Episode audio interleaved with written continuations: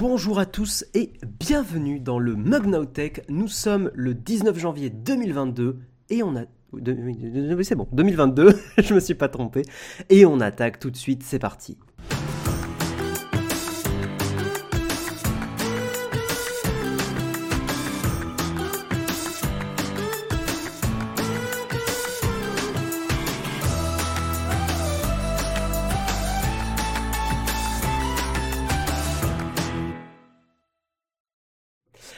Et bonjour, bienvenue à tous. Alors oui, effectivement, ce n'est pas Jérôme ce matin. Beaucoup de bouleversements dans les dans les mugs. Hein.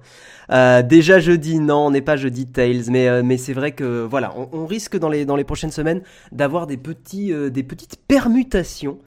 J'espère que vous ne serez pas trop perturbés. ça reviendra à la normale assez prochainement, mais c'est vrai que voilà, nos agendas respectifs euh, des fois ne, permettent pas de respecter le, lundi, mercredi, vendredi Jérôme, mardi Marion et jeudi euh, Guillaume, moi-même, votre humble serviteur. Donc, euh, donc voilà, il y, a des petites, il y a des petites variations. Donc aujourd'hui, c'est moi qui ferai le mug, qui va faire le mug plutôt. Et aujourd'hui, c'est trop bien. Parce qu'on va parler déjà de Microsoft et d'Activision, c'est quand même une grosse, grosse, grosse, grosse news. c'est presque un peu la seule news du jour, mais pas le dire. Et euh, ensuite, on va avoir un invité, quelqu'un qui est, euh, un poteau, euh, que j'aime beaucoup, qui s'appelle Anis, mais qui est plus connu sous le nom de Defend Intelligence. très joli pseudo. Et avec qui on va parler d'intelligence artificielle? C'est son domaine d'expertise. Il est ingénieur, hein, il aime bien le mettre en avant. Euh, c'est un mème hein, sur, sa, sur son chat et sa commu. Donc on va, on va parler d'Elysée, on va parler de pas mal de choses autour de, de l'intelligence artificielle, on va parler euh, d'algorithmie, on va parler euh, de, de, de, comment, euh, comment on pourrait envisager les algorithmes pour les élections présidentielles, pour les réseaux sociaux. Ah mais non mais flonflon, flonflon, en fait, faut, voilà, avec Flonflon, que vous voyez beaucoup dans le chat, excellent streamer d'ailleurs, euh, au passage, euh, nous avons une petite histoire d'amour secrète, hein, que personne ne doit savoir, sauf les auditeurs et auditrices du mug. Mais, euh, mais voilà, disons que Flonflon est une, une, une petite fleur fragile, et effectivement, chaque infidélité que je lui fais, parce que régulièrement je lui fais des infidélités, bah ça, ça, rend notre, ça rend notre relation compliquée, tout simplement. Voilà. Vous avez vu aussi, on a rajouté des petits euh, emojis qui se baladent sur l'écran, donc n'hésitez pas à, en mettre de façon euh, raisonnée. Euh, mais, mais, voilà. Demande à Anis de faire un freestyle pour s'introduire. Ah, il, est, il fait ça? Ça, j'ai pas suivi pour le coup. ça, j'ai pas suivi du tout. Bonjour à tous, en tout cas. Salut notre Soban. Salut. Euh... Hop là, j'ai appuyé sur ma barre d'espace. Euh, salut à tous. Hein. Euh, ouais, il y a des poteaux qui l'aiment moyen. Oh là là. Mais je crois que Jérôme m'en veut parce que je l'ai pas encore invité chez moi euh, à manger un, à manger un bout. C'est pour ça. Salut Pierre, ça va Plus de tout chacha. Ah non, c'est pas Pierre aujourd'hui, sorcier. Aujourd'hui, c'est Guillaume. C'est même pas Marise en fait, hein, c'est Guillaume. Euh, bonjour à tous, en tout cas, salut Tsuna71, quel plaisir de te voir. Salut Psylop, salut Alias Lu, salut Techni Savoir, Flonflon qui spam ses emotes, évidemment. Mais en fait, si tu mets plein de fois la même emote, ça va pas les faire apparaître. On a bloqué le truc. Donc c'est une emote à la fois qui, qui se balade. Euh, je regarde un petit peu. Salut TD El Mama 94. J'aime beaucoup les changements de programme, ça casse les habitudes, c'est parfait. Mais écoute, c'est cool parce que c'est pas le cas de tout le monde. Euh, même moi, je te dirais que des fois, j'aime bien avoir mes petites habitudes. Euh, j'avoue notamment, tu vois, le mug, j'ouvre que Marion, par exemple. Tu vois, j'écoute mon mug à moi parce que j'ai un ego démesuré, j'écoute Marion. Le reste de la semaine, c'est pas génial, génial. Donc j'écoute pas, tu vois. Et c'est dommage parce qu'au final, il y a trois mugs dans la semaine qui sautent. Euh, ça, pourrait être une bonne émission et que je pourrais écouter régulièrement, mais c'est pas le cas. Voilà. Après, euh, c'est vous qui vous, voilà, vous, vous faites votre propre avis, bien sûr. Je ne veux pas vous influencer, euh, mais, mais voilà. Hmm. Bon, en tout cas, j'espère que vous allez tous bien. C'est vrai que cette période est quand même pas facile avec euh, tout le bordel euh, autour du, Covid, autour euh, de la pandémie. C'est pour nous aussi, Naotech, c'est pas une période facile. On va pas vous mentir. dans le sens où il y a quand même dans l'équipe bah, souvent des gens qui sont cas contact ou, ou Covid aid. Donc ça rend les tournages un petit peu compliqués. Euh, donc, euh, donc voilà, c'est pas une période évidente pour tout le monde, que ça soit professionnellement ou que ça soit personnellement. En tout cas, j'espère que vous vous portez bien, c'est le plus important. Et faites des bisous de loin euh, à votre famille et à vos proches. C'est vrai cette rumeur incessante depuis hier que Naotech rachète Flonflon Musique pour 60 euros. Non, tu as mal lu, c'est 60 milliards d'euros. non, non, mais Flonflon, Flonflon a fait monter les prix. Il nous a vu sur un yacht il y a pas longtemps dans un live. Euh, donc les prix, ont, les prix ont augmenté. Voilà, euh, c'est la dure loi du marché. C'est la dure loi du marché. Franchement, la période est pas dingue. J'espère que vous allez tous bien de votre côté. Ouais, non, la période est, pas évidente, un peu pourrie, que ça soit professionnellement ou personnellement. Euh, ce Covid est vraiment nul, hein, hein vraiment. Voilà, ben on. Ce matin, j'ai décidé, annonce officielle, d'emmerder le Covid. non, je, je rigole. Euh, les gens sont nerveux. Bah écoute, tu vois Yves Castel là ce matin, j'ai envie, on, est détente. Voilà, on est entre nous. Euh, le mug, on est là pour, euh, pour passer un bon moment. On va d'ailleurs pas tarder à attaquer la, première news. Vous savez que j'aime bien blablater un petit peu avant de commencer, 5 minutes. avec, avec Activision et Microsoft, hein, vous allez voir que c'est, j'ai pris du temps un peu hier pour préparer la, la news. un petit peu plus que d'habitude, donc, donc voilà. Le Covid c'est caca boudin, exactement. Flonflon, je l'aurais pas mieux dit. Euh, ah ben on dénonce hein, Arnoz. Hein. Ah là là, euh, ça dénonce. Hein. Ça dénonce un maximum. Euh, ce Covid est vraiment nul, c'est vrai que les autres étaient meilleurs. Eh oui. Puis-je vous demander votre expérience Alors pas maintenant Line Noise T, euh, on est dans le, dans mug, donc on, parle d'ActuTech. Merci Wawa pour ton abonnement, merci pour vos abonnements aussi, hein. c'est hyper important dans cette période pour nous. Euh, la Noise, je t'invite à revenir euh, aujourd'hui à 17h, car il y aura un live exceptionnel animé par Pierre et Marise, où on parlera de produits tech. Voilà, où on, parlera de ça, donc n'hésite pas à revenir vers, vers 17h. Voilà. Je vous propose qu'on attaque. On est là pour parler de l'actualité, euh, de l'actualité tech, et c'est parti pour le Kawa.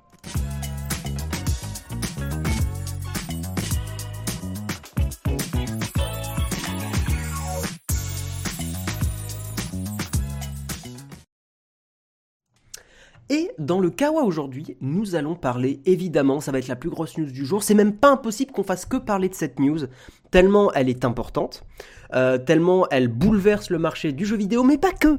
Pas que, pas que, parce que cette news, c'est aussi une news très euh, GAFAM, très... Euh, enfin, vous, vous verrez. Je vous explique ce qui s'est passé si vous vivez dans une grotte. Microsoft a racheté Activision Blizzard hier pour la coquette somme de elle est notée dans l'article 70 milliards de dollars. C'est un article de Numérama je vais vous lire en entier parce que l'article est bien écrit euh, et l'article va à l'essentiel. Il n'y a pas de voilà, circonvolution. Euh, donc effectivement, Microsoft avait racheté Bethesda pour un, gros montant, hein, il n'y a pas très très longtemps. Euh, là, ben, là, on est sur un, autre level hein, complètement. Dans un communiqué publié le 18 janvier, Microsoft a annoncé le rachat d'Activision Blizzard. Euh, donc Activision Blizzard, c'est quand même un sacré éditeur. Hein. Ils sont derrière des marques fortes comme Call of Duty, bien sûr, Diablo, Crash Bandicoot. Crash Bandicoot toujours dans mon cœur, hein. j'ai un amour profond pour cette licence. Euh, Candy Crush ou encore Warcraft. Le journaliste Jason Schreier, officiant pour Bloomberg, avait damé le pion. Effectivement, il, avait, il y avait eu des rumeurs grâce à lui. Euh, la famille Xbox n'a pas voulu laisser traîner la rumeur trop longtemps. Le montant de la transaction avoisine les 70 milliards de dollars. C'est énorme. Euh, c'est 10 fois plus que le chèque euh, signé pour récupérer Bethesda. Voilà, donc Bethesda c'était environ 7 milliards de dollars, là c'est 70 milliards de dollars. Et pour vous donner euh, une autre comparaison, Disney, quand ils ont racheté Star Wars, c'était 4 milliards de dollars. Donc là on passe de... Hein, enfin en, comparaison 4 milliards de dollars, c'est pas énorme. enfin si c'est énorme, mais c'est pas énorme en comparaison. Il s'agit ni plus ni moins du plus gros deal du marché du jeu vidéo et en prenant un peu de hauteur d'un deal majeur dans le monde du divertissement moderne. En rachetant Activision Blizzard, Microsoft met la main sur des marques à l'attractivité immense, parmi lesquelles Overwatch, bien sûr toujours dans mon cœur, Diablo, Guitar Hero, Call of Duty, Warcraft, Crash Bandicoot, StarCraft, Spyro ou encore Tony Hawk's. Aux yeux de certains, Microsoft vient de littéralement racheter le jeu vidéo. N'exagérons peut-être pas. Et ils n'ont pas tout à fait tort vu le public immense que touche Activision Blizzard. En vrai, non, ils n'ont pas racheté le jeu vidéo, n'abusons pas. Je vous invite à garder vos avis sur le sujet juste après. Euh, là, d'abord, je parle de, je blablate autour de, enfin, je, lis la news. Et après, je vais vous donner un petit peu ce que j'ai, ce que j'ai pris comme note parce qu'il y a vraiment, vraiment des, une analyse intéressante à faire euh, sur cette, sur cette actualité. Et après, je lirai vos commentaires. Vous inquiétez pas. Outre les licences évoquées, Microsoft gonfle un peu plus sa, sa force de frappe en matière de studio de développement. Ah oui, il faut que je vous montre une image.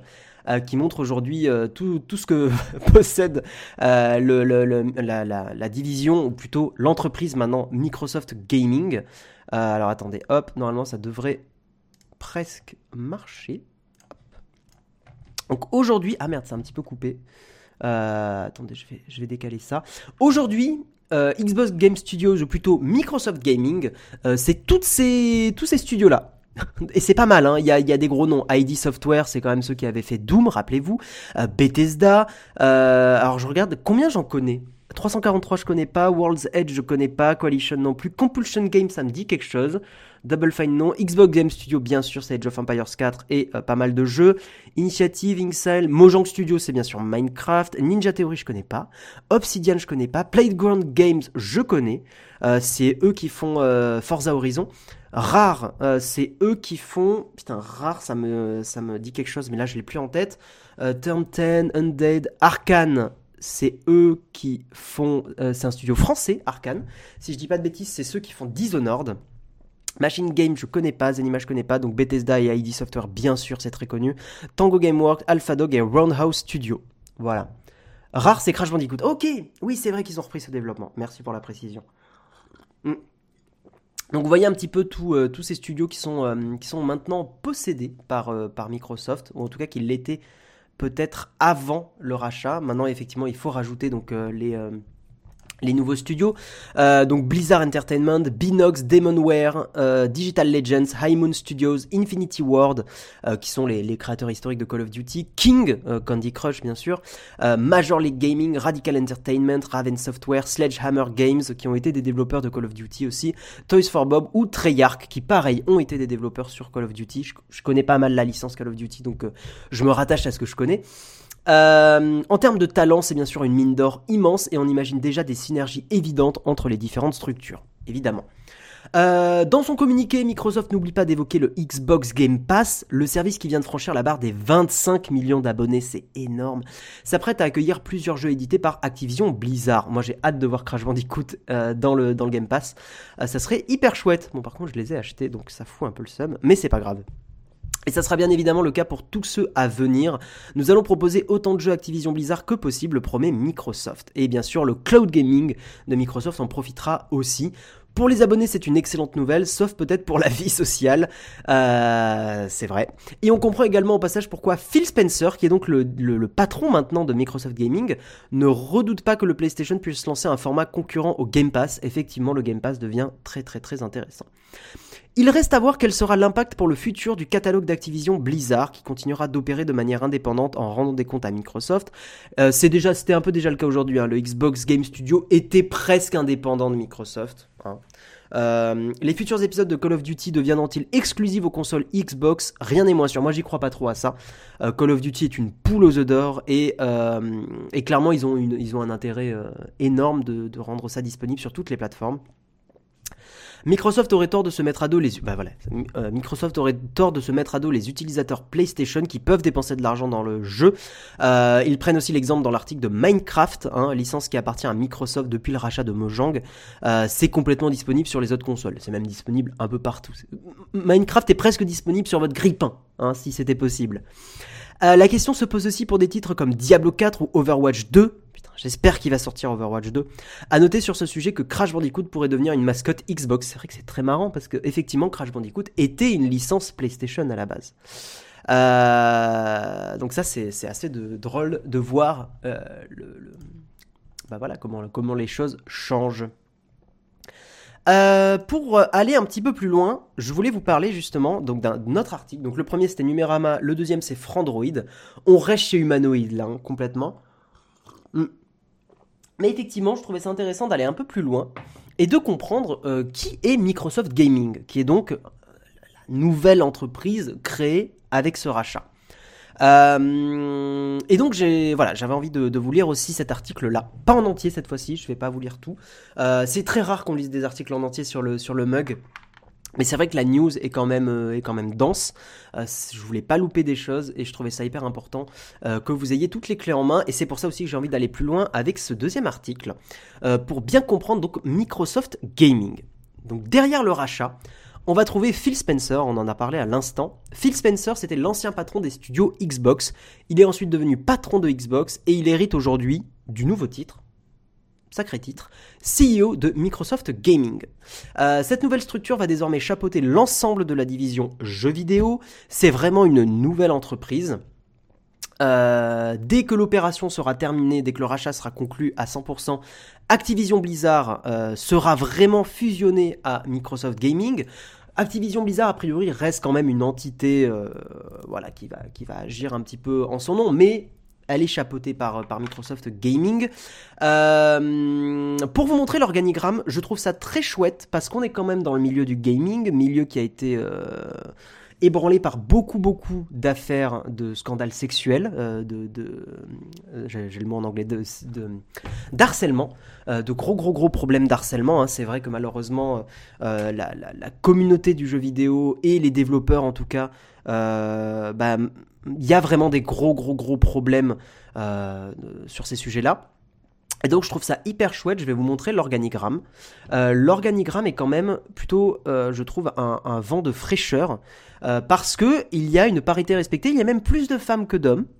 Euh, alors je suis pas forcément pour qu'il y ait plus de femmes que d'hommes, mais euh, au moins il y a une parité qui est respectée et je trouve que justement avec tout tout tout tout le bordel qu'il y a eu autour euh, des problèmes bah, des problèmes d'harcèlement et tout ça, je trouve ça hyper bien que Microsoft ait fait l'effort de mettre autant voire même un peu plus de femmes dans le dans, l'organigramme et dans dans la direction justement de, de Microsoft Gaming. Je trouve ça extrêmement bien.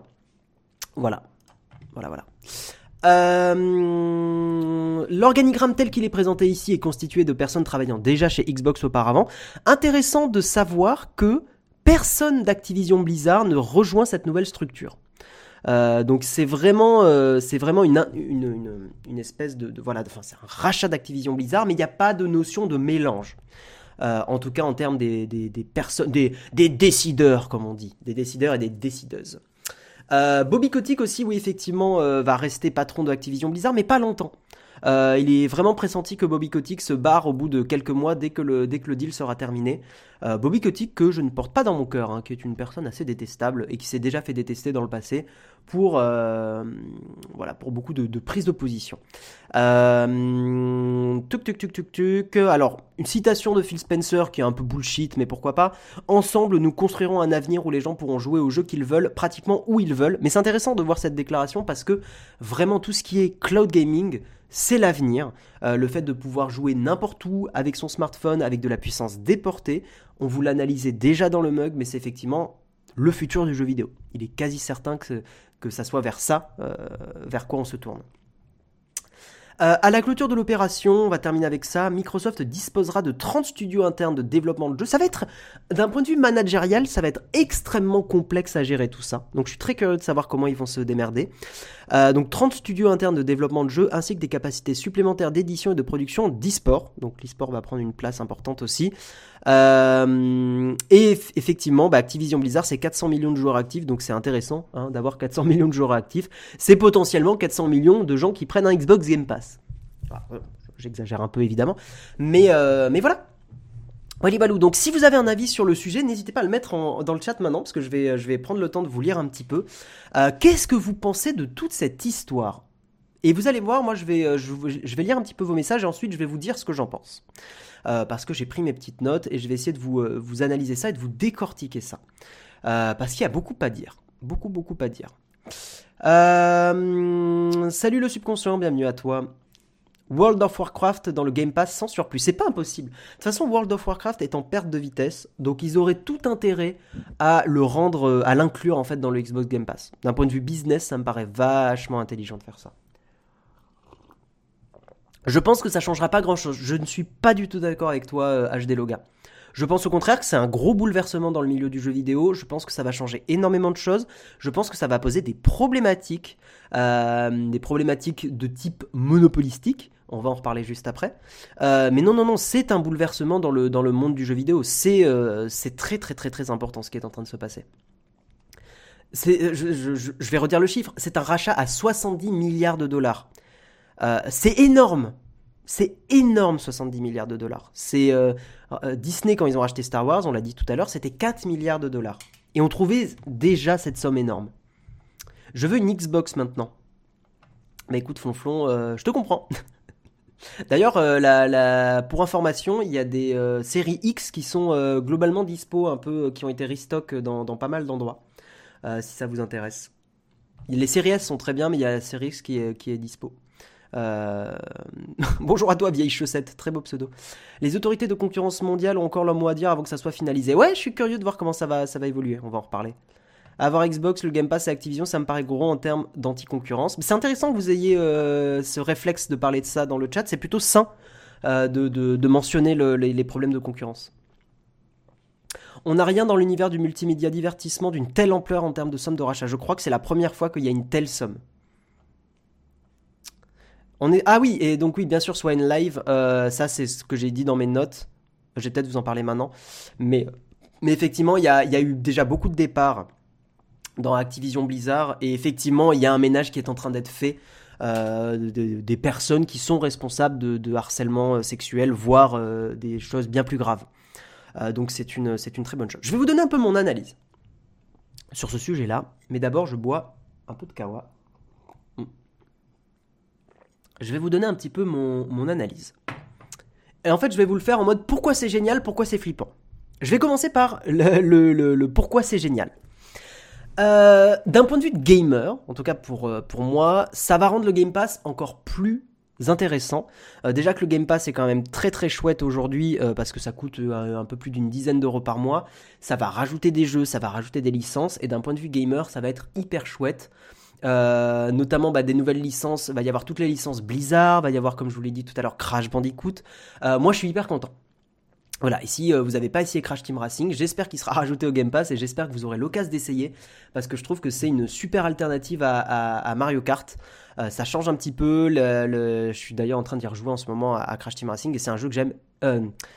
c'est pas Crash Team Racing, c'est Crash, Team Field. À chaque fois, je dis Crash Team Racing, mais c'est le, nouveau Crash Team Racing. Bref. Euh, on est aussi, pourquoi je trouve ça génial, c'est qu'on est dans une forme de Netflixation du jeu vidéo. Euh, et moi, j'ai toujours trouvé que tout ce qui est, euh, tous les systèmes à abonnement, c'est plutôt une bonne chose dans le monde du divertissement parce qu'en fait, au final, je trouve qu'on dépense moins pour le divertissement jeu vidéo. là où avant, pour jouer au dernier jeu en date, fallait dépenser au moins 60 balles. Là, il va falloir euh, juste dépenser 12 euros par mois. Vous n'êtes pas obligé de prendre tous les mois en plus. Euh, ça permet, je trouve, de réduire le budget divertissement. Donc moi, moi, je trouve ça assez génial. D'un point de vue de développeur, pour avoir été aussi de l'autre côté du, rideau, euh, je préfère aussi les systèmes d'abonnement dans le sens où, pour l'industrie, un abonnement, c'est un revenu régulier. Un revenu régulier, quand on est une entreprise, c'est beaucoup plus intéressant que des revenus one-shot. Euh, et je pense que pour l'industrie, c'est plus simple parce que ça va permettre aussi d'éviter les crunchs. Et je parle pas des céréales du matin. Euh, donc ça va éviter les, périodes de rush à outre mesure. Ça va motiver aussi les studios de développement à faire des mises à jour, à faire revenir les joueurs sur les jeux euh, au bout de 6 mois, au bout de 1 an. Donc tout ça, pour moi, je trouve que c'est un point positif pour l'industrie. Alors, c'est chiant après aussi les abonnements, on est d'accord que euh, maintenant on commence à avoir des abonnements pour tout et n'importe quoi, ça devient un peu pénible. Mais je trouve que dans le secteur du jeu vidéo, c'est hyper intéressant. Autre point positif de ce rachat, c'est qu'on est en train vraiment de, voir une assainisation, je crois que c'est le bon mot, euh, du milieu du jeu vidéo. Encore une fois, je vous ai parlé tout à l'heure des scandales sexuels.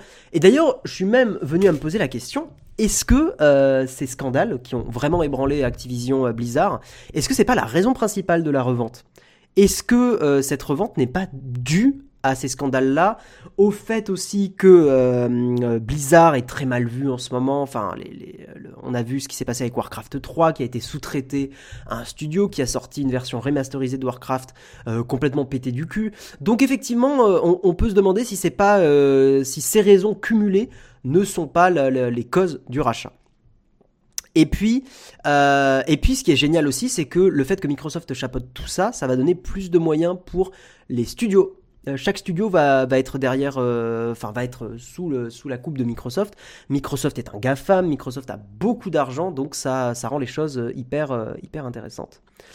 les abonnements, c'est plus rassurant pour les investisseurs et la gestion financière de l'entreprise. Mais bien sûr, mais on a, on a la même problématique sur Nowtech. Pourquoi on vous parle beaucoup des abonnements sur Twitch et, euh, sur, euh, sur Patreon, c'est que les, abonnements, la, contribution régulière, pour nous, c'est un revenu garanti tous les mois. C'est beaucoup plus simple d'un point de vue euh, comptabilité et sécurité financière d'avoir un, revenu régulier.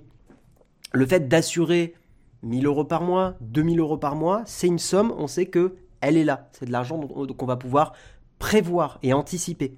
là, dans 6 mois, on sait que bah, dans 6 mois, il y aura toujours une certaine somme euh, de, la contribution. Donc pour nous, c'est euh, hyper important et hyper intéressant. N'hésitez pas à contribuer, bien sûr. Euh, maintenant, je vous ai parlé des choses positives. Je vais vous expliquer pourquoi ce rachat est quand même flippant. En tout cas, il y a une partie qu'on peut analyser comme flippante. et vous connaissez mes, mes, positions sur les GAFAM. Il y a quand même euh, une problématique de donc les GAFAM, c'est Google, Apple, Facebook, euh, Amazon et Microsoft. D'ailleurs, on ne devrait pas dire GAFAM aujourd'hui, on devrait dire euh, les AFAM, les AAFAM, parce que c'est plus Google, c'est Alphabet. Excusez-moi. Oui, donc en fait, on est vraiment dans, une, dans un cas où Microsoft achète un nouveau service de... Enfin, achète un nouveau pan euh, de, l'industrie numérique, achète une partie du divertissement. Euh, et donc il y a une forme de euh, destruction de la concurrence. Et on le sait, on est dans un système capitaliste. Alors, bien ou pas bien, c'est votre avis. Mais la concurrence, elle est hyper essentielle pour éviter les abus. Alors, il y a les lois, bien sûr, il y a les États qui vont faire, qui vont essayer d'éviter ça. Mais dans un système capitaliste, la concurrence est importante très très importante, parce que sinon les entreprises euh, se permettent de faire n'importe quoi, d'augmenter les prix, etc. Et euh, tout ça va peut-être amener à justement une augmentation des prix. Et on voit ce qui se passe avec Netflix, Marion vous en a parlé hier. Netflix, ça fait des années qu'ils augmentent doucement leur prix. On est bientôt à un abonnement Netflix à 20 euros par mois. Je vous rappelle qu'à la base on était à 10 euros par mois. Donc ça c'est un petit peu, euh, c'est un petit peu embêtant. Autre problème, c'est Sony toujours dans les, problématiques de, pratiques anticoncurrentielles, ça va être très compliqué pour Sony de concurrencer Microsoft. Pourquoi? Parce qu'en 2020, j'ai fait mes petites recherches, Sony, euh, à la bourse, pardon, en estimation de l'entreprise, Sony, ça représentait 145 milliards d'euros, alors que Microsoft, c'est 1830 milliards d'euros de valorisation boursière.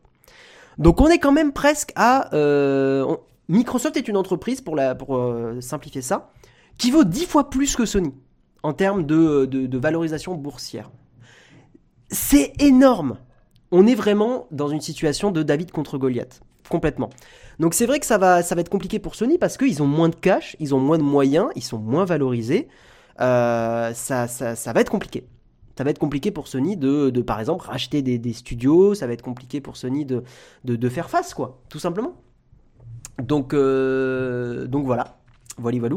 Et euh, maintenant, Maintenant, maintenant, pour tempérer un petit peu tout ça, j'ai quand même envie de, vous rassurer un peu en disant que euh, le marché du jeu vidéo aujourd'hui reste, bon c'est une analyse un peu à l'emporte-pièce, mais reste quand même un marché assez concurrentiel dans le sens où il reste Nintendo, qui est quand même un, acteur hyper, hyper important. Euh, il reste Sony, Sony n'est pas mort, Sony peut quand même rebondir.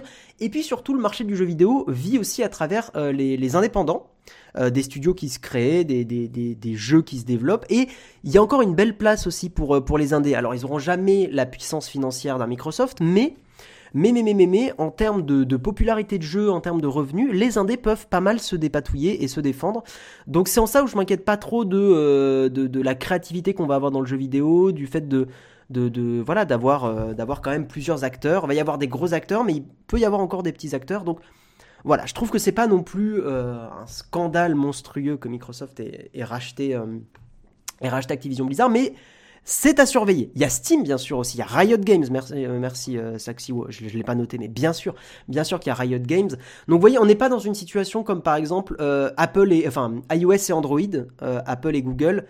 sur le, choix d'un téléphone aujourd'hui, il n'y a que deux vrais choix. là, on a encore à boire et à manger dans plein d'acteurs différents. Donc, ça reste assez rassurant. Là où effectivement le duopole Apple-Google est plus inquiétant en termes de marché du smartphone, par exemple, je trouve. Mm. Le marché américain survalorise complètement les entreprises américaines. oh, oh, je pense pas, lolilol. Activision Blizzard, ça reste une entreprise énorme, ça reste euh, beaucoup de talent, ça reste, euh, ça reste du potentiel.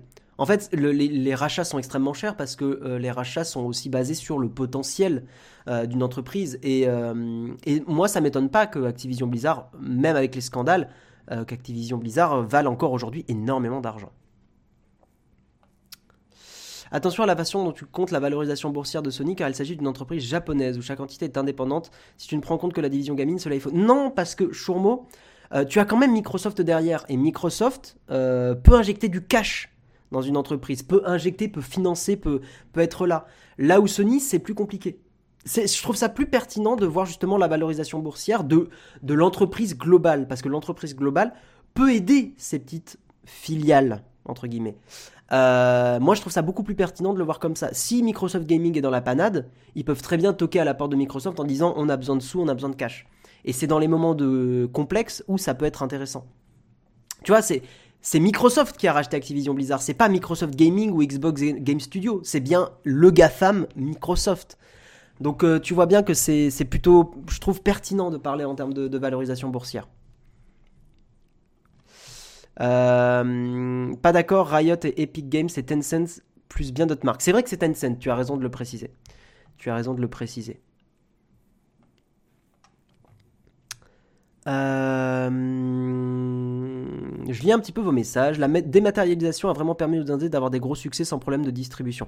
Exactement. C'est là où effectivement, je trouve qu'on ne peut pas faire de parallèle avec le monde du, smartphone, où euh, il y a encore beaucoup de problématiques de distribution des applis on en parle à chaque fois dans le mug, mais, euh, mais effectivement, c'est pour ça que je continue de trouver que l'App Store et le Play Store sont euh, des, des, pratiques anticoncurrentielles. Là où dans le marché du jeu vidéo, vous pouvez acheter vos jeux. En fait, un développeur peut proposer son jeu sur plusieurs plateformes différentes.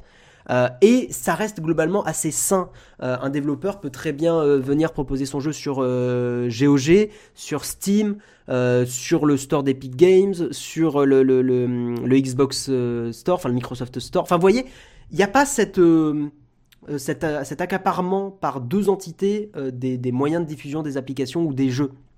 C'est ça qui est vraiment reproché à Apple et Google et c'est ça que moi je, que je trouve critiquable. Là où effectivement le monde du jeu vidéo reste un secteur où il y a une certaine liberté d'entreprendre. qui est intéressante. Après qu'on aime ou pas le capitalisme, qu'on le critique ou pas, c'est ça qui fait que, voilà, aujourd'hui, les, les, studios de développement ne, seront pas bloqués pas trop bloqués par la plateforme où ils vont publier leur jeu. Une boîte américaine est avantagée par le fait qu'elle a immédiatement accès à un marché intérieur de 350 millions de personnes. C'est vrai, lolilol. Euh, c'est vrai. C'est vrai, c'est vrai. Google doit être triste de ne pas avoir vraiment percé dans le gaming entre Apple Arcade et Xbox. Est-ce que Google avait vraiment envie de percer dans le gaming? Est-ce que Stadia n'était pas encore un énième projet d'une petite division chez Google et puis dès que le projet est terminé, hop là ce qui se passe régulièrement chez Google, parce que c'est la façon dont le management fonctionne chez Google, qui c'est beaucoup critiqué. Euh, mais en fait, Google met beaucoup en avant les petits projets internes, et c'est cool, mais dès que ça commence à marcher, et dès que le produit est lancé, euh, chabite. Genre, ça devient inintéressant, et les personnes passent sur d'autres projets. Parce que euh, chez Google, il est plus intéressant de monter des projets euh, que de les faire survivre, en fait. Ou vivre. Malgré leur argent, Microsoft galère à sortir des jeux de qualité depuis des années, malgré plusieurs rachats. Euh, ben justement, d'où euh, le fait d'avoir acheté Activision Blizzard, ils ont acheté des talents, ils ont acheté des, développeurs et des développeuses de, de, talents et de qualité. Euh, donc c'est là où ils ont, je pense que ce rachat est hyper intéressant, même en termes de création vidéoludique. Maintenant, effectivement, en termes de pratique anticoncurrentielle, c'est à surveiller. Je suis pas inquiet, mais c'est à surveiller. À la base, Gmail est un side project. Ouais, mais Gmail permet, tu vois, de collecter beaucoup de data sur les gens, ça permet de vendre de la pub. Là où Stadia, euh, la collecte de données, elle est beaucoup plus euh, light. Alors qu'analyser des mails, dans les mails, tu as beaucoup, beaucoup d'informations sur les gens. Les mails, c'est une grosse partie de la vie privée des gens. Là où euh, lancer Doom, bon, ok, ça indique que tu es potentiellement plus une catégorie de personnes, c'est clair, mais c'est moins. Je ne suis pas d'accord, Flight Simulator est acclamé. En plus, tu as raison, soit Live. Effectivement, Flight Simulator a été développé par les studios Microsoft et il est beaucoup aimé de beaucoup de monde. Euh, il faut pas oublier qu'Activision a fait fuir tous les gros talents de chez Blizzard. Ouais, mais il y a beaucoup de gens de chez Blizzard qui se sont barrés aussi. Euh, tu regardes ce qui s'est passé avec Overwatch, c'est Jeff Kaplan, qui était le, directeur euh, du développement de Overwatch, qui s'est barré d'ailleurs euh, un peu du jour au lendemain et voilà, son départ euh, a fait bizarre parce qu'il est vraiment parti. Il n'est pas parti à cause d'une maladie ou à cause d'un changement de. Enfin, il est vraiment parti parce que effectivement, il y avait des problèmes dans, la direction euh, et probablement à cause d'Activision. Euh, Activision qui voulait maximiser les profits, là où Blizzard a une culture d'entreprise beaucoup plus libre et créative. maintenant, c'est vrai que Blizzard a aussi un souci de mettre des 10 ans à développer un jeu. et il y a quand même un équilibre à trouver entre euh, la partie business et la partie créative. C'est hyper important de trouver cet équilibre parce que si on laisse des développeurs euh, libres à 100%, euh, des jeux vont mettre des dizaines d'années à être sortis et je suis pas convaincu que ça soit non plus la bonne solution. Je pense que l'équilibre est important, le fait d'avoir des deadlines c'est assez important. Maintenant, le problème c'est quand les deadlines sont impossibles à tenir, donc ça c'est une, une, autre problématique pour l'avoir vécu en entreprise aussi. Euh, mais euh, mais il y, a un vrai travail de, collaboration à avoir entre la partie business et développeur. Et souvent, ces deux entités ne, collaborent pas, elles se clashent. Donc ça, c'est problématique.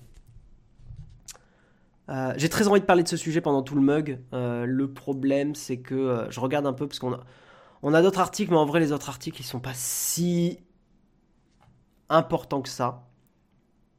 Je prendrai 5 minutes pour vous faire les autres articles en bref. À 40, là on parle encore du sujet pendant 4 minutes, et à, et à 40, euh, on fera les articles assez rapidement. Il n'y a pas grand chose à dire sur les autres articles. Hein. Donc on va, on va continuer de parler Microsoft, c'est hyper intéressant. Je trouve ça trop passionnant ce qui se passe. Euh, les démissionnaires Blizzard se mordent les doigts de ne pas être Microsoft maintenant. Ah, pas forcément. Pas forcément parce qu'il y a des gens qui ont donné leur vie à Blizzard, qui se sont sentis un peu trahis depuis Activision. Tu sais, euh, je pense que quand tu es trahi par une boîte, le fait d'y revenir des années plus tard, c'est possible, hein, mais il faut mettre un peu son ego de côté. Hmm. Euh, et puis il y a des gens qui ont, vécu dans un stress euh, de développement pendant des années, qui ont, envie de se poser, quoi. Je pense que t'as pas la même énergie quand t'as 25 ans et quand t'en as 45. c'est pas impossible que Jeff Kaplan, je sais plus quel âge il avait, mais il devait avoir 35-40 ans, je pense. Tu vois, il a dit merde, quoi. Vous voyez, le merde de de Léo Dagan dans, dans, Camelot, c'est ça quoi. Genre merde. Genre euh, il, il, avait envie de se barrer quoi. Et ça se comprend. Activision a quand même poussé Mike Morhem, le fondateur de Blizzard, vers la sortie. Euh, plusieurs notes internes ont expliqué que ça avait traumatisé les employés de chez Blizzard. C'est ça, mais les employés de Blizzard ont été beaucoup traumatisés par beaucoup de décisions d'Activision. Hein.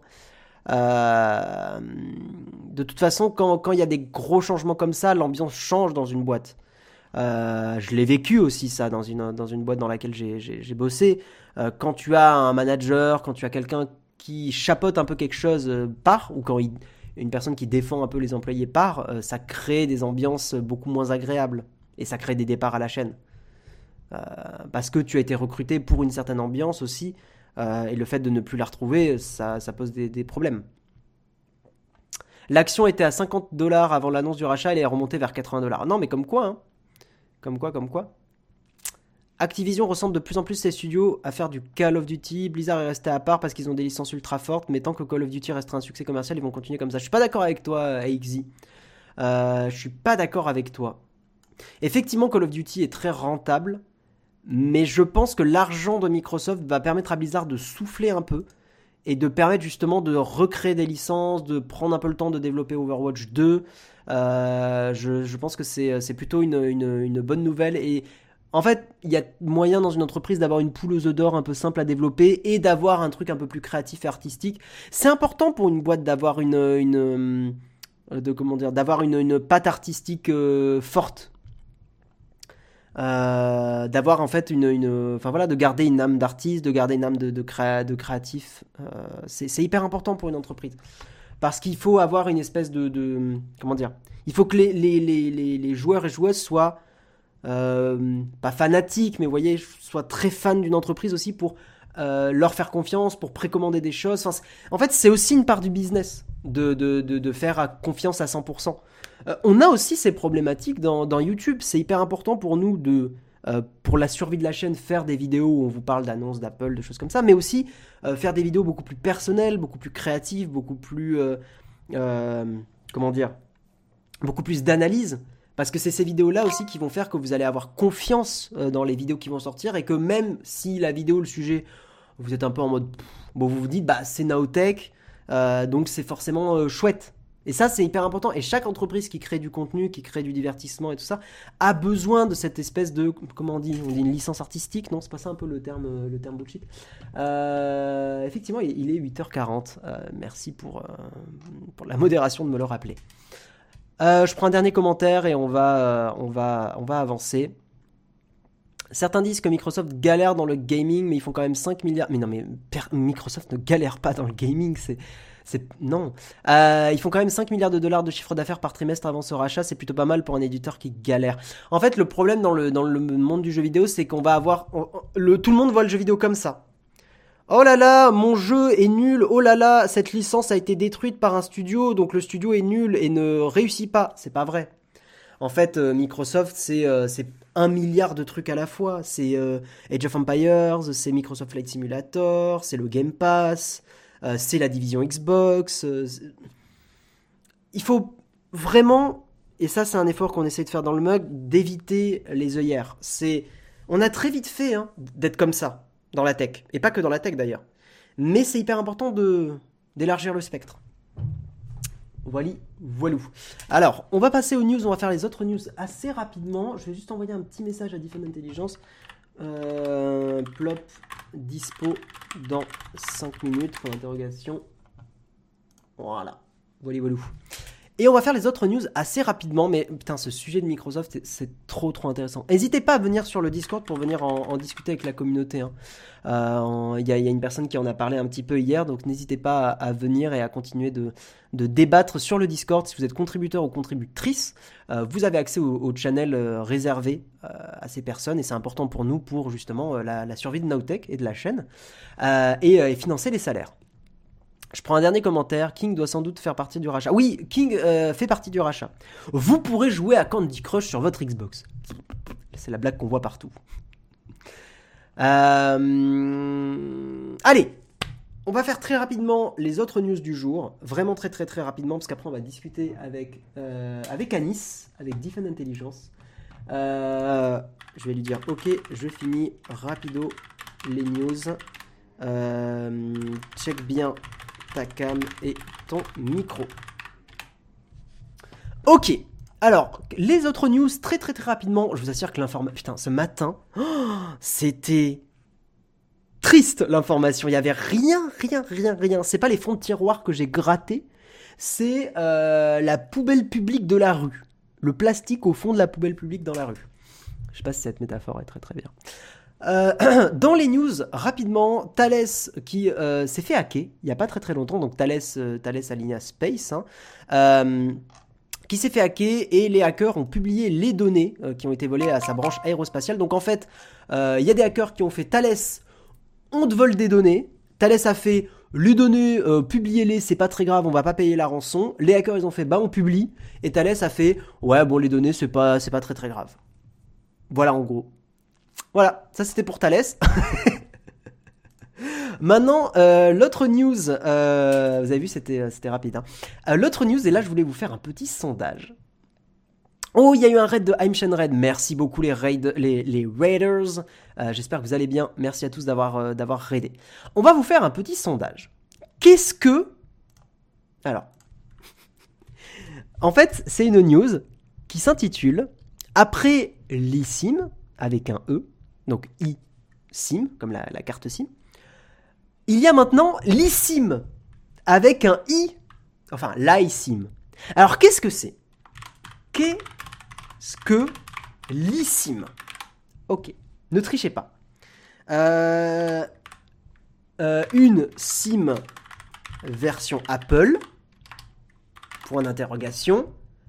Une SIM version Apple. Euh, la SIM d'un arbre. Point d'interrogation.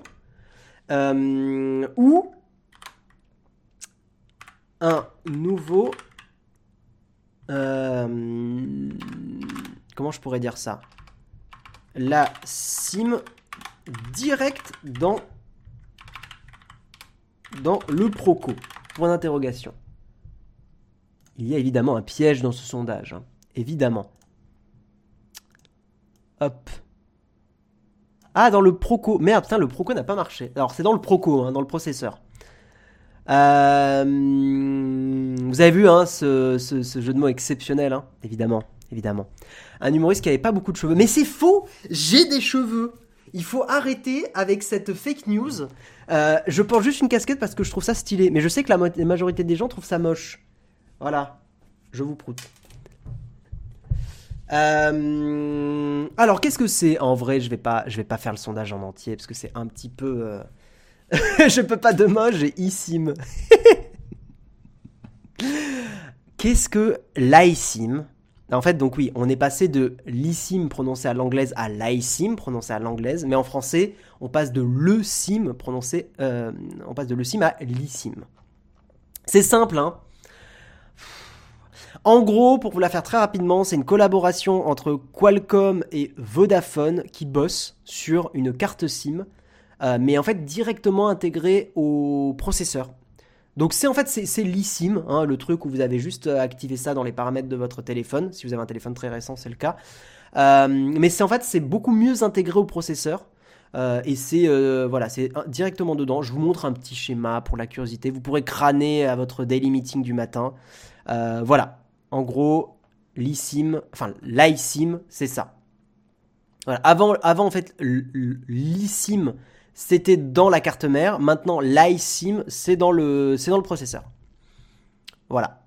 Et a priori, c'est mieux parce que ça permet de gagner de la place sur la carte mère du téléphone. Voili, voilou.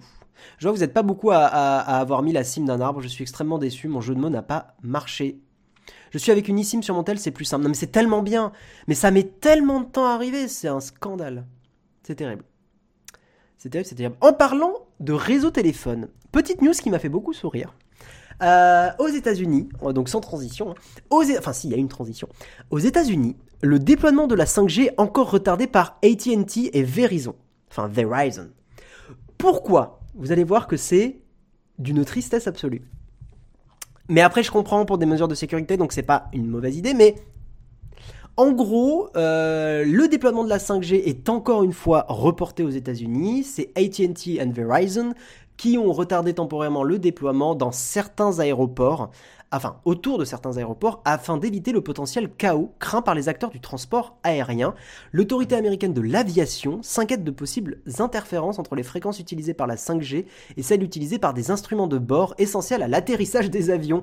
Euh, donc en gros, on a développé une techno, la 5G, euh, on n'est pas euh, capable d'assurer la sécurité de cette technologie avec les avions. Ouais, ouais Michel, ouais la 5G, t'as fini? Ouais, t'as checké tous les trucs de, de, sécu là par rapport aux aéroports? Ouais, ouais, c'est bon, ouais, ouais, ouais, y a pas de souci. D'accord, allez, ciao Michel. Comment c'est possible de développer la 5G et de pas être sûr à 2 milliards de pourcents que ça ne pose pas d'interférence avec les appareils de l'aviation? Enfin, des aéroports, quoi. Enfin, les avions, quoi.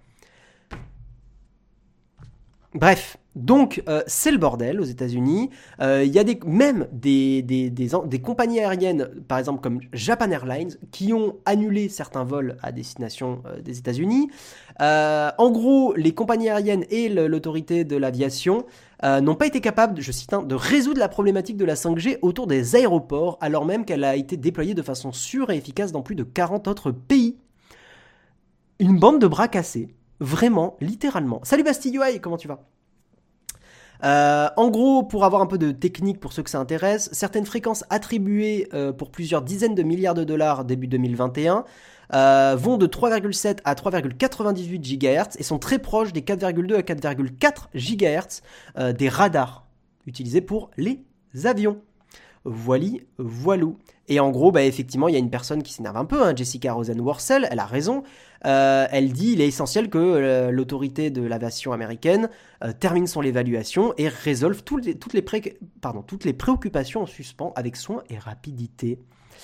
T'inquiète, j'ai pas oublié Trade Republic, Samuel. Pas d'inquiétude. Je n'ai pas oublié ça.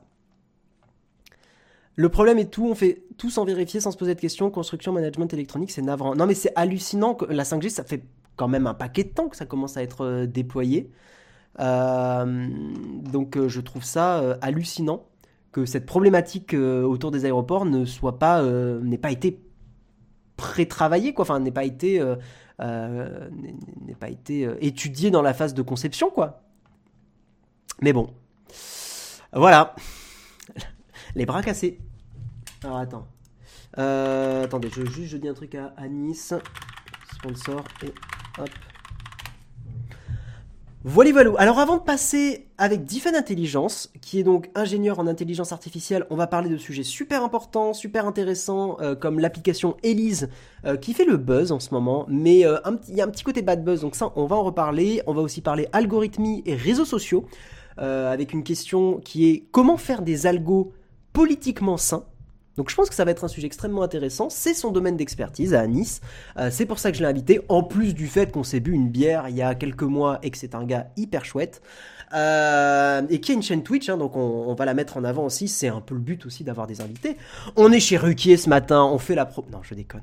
Mais, euh, on est là aussi pour, bah, un peu se mettre en avant entre copains parce que c'est chouette. Quand les gens bossent bien, c'est chouette de les mettre en avant. Mais avant, nous avons le sponsor de l'émission. C'est eux qui nous permettent de produire l'émission, de payer les yachts que vous voyez euh, tous les mercredis à 17h, hein, le yacht de Pierre et Marisé, payé bien sûr avec l'argent, eh bien l'argent de Trade Republic, qui sont bien sûr, blague à part, hein.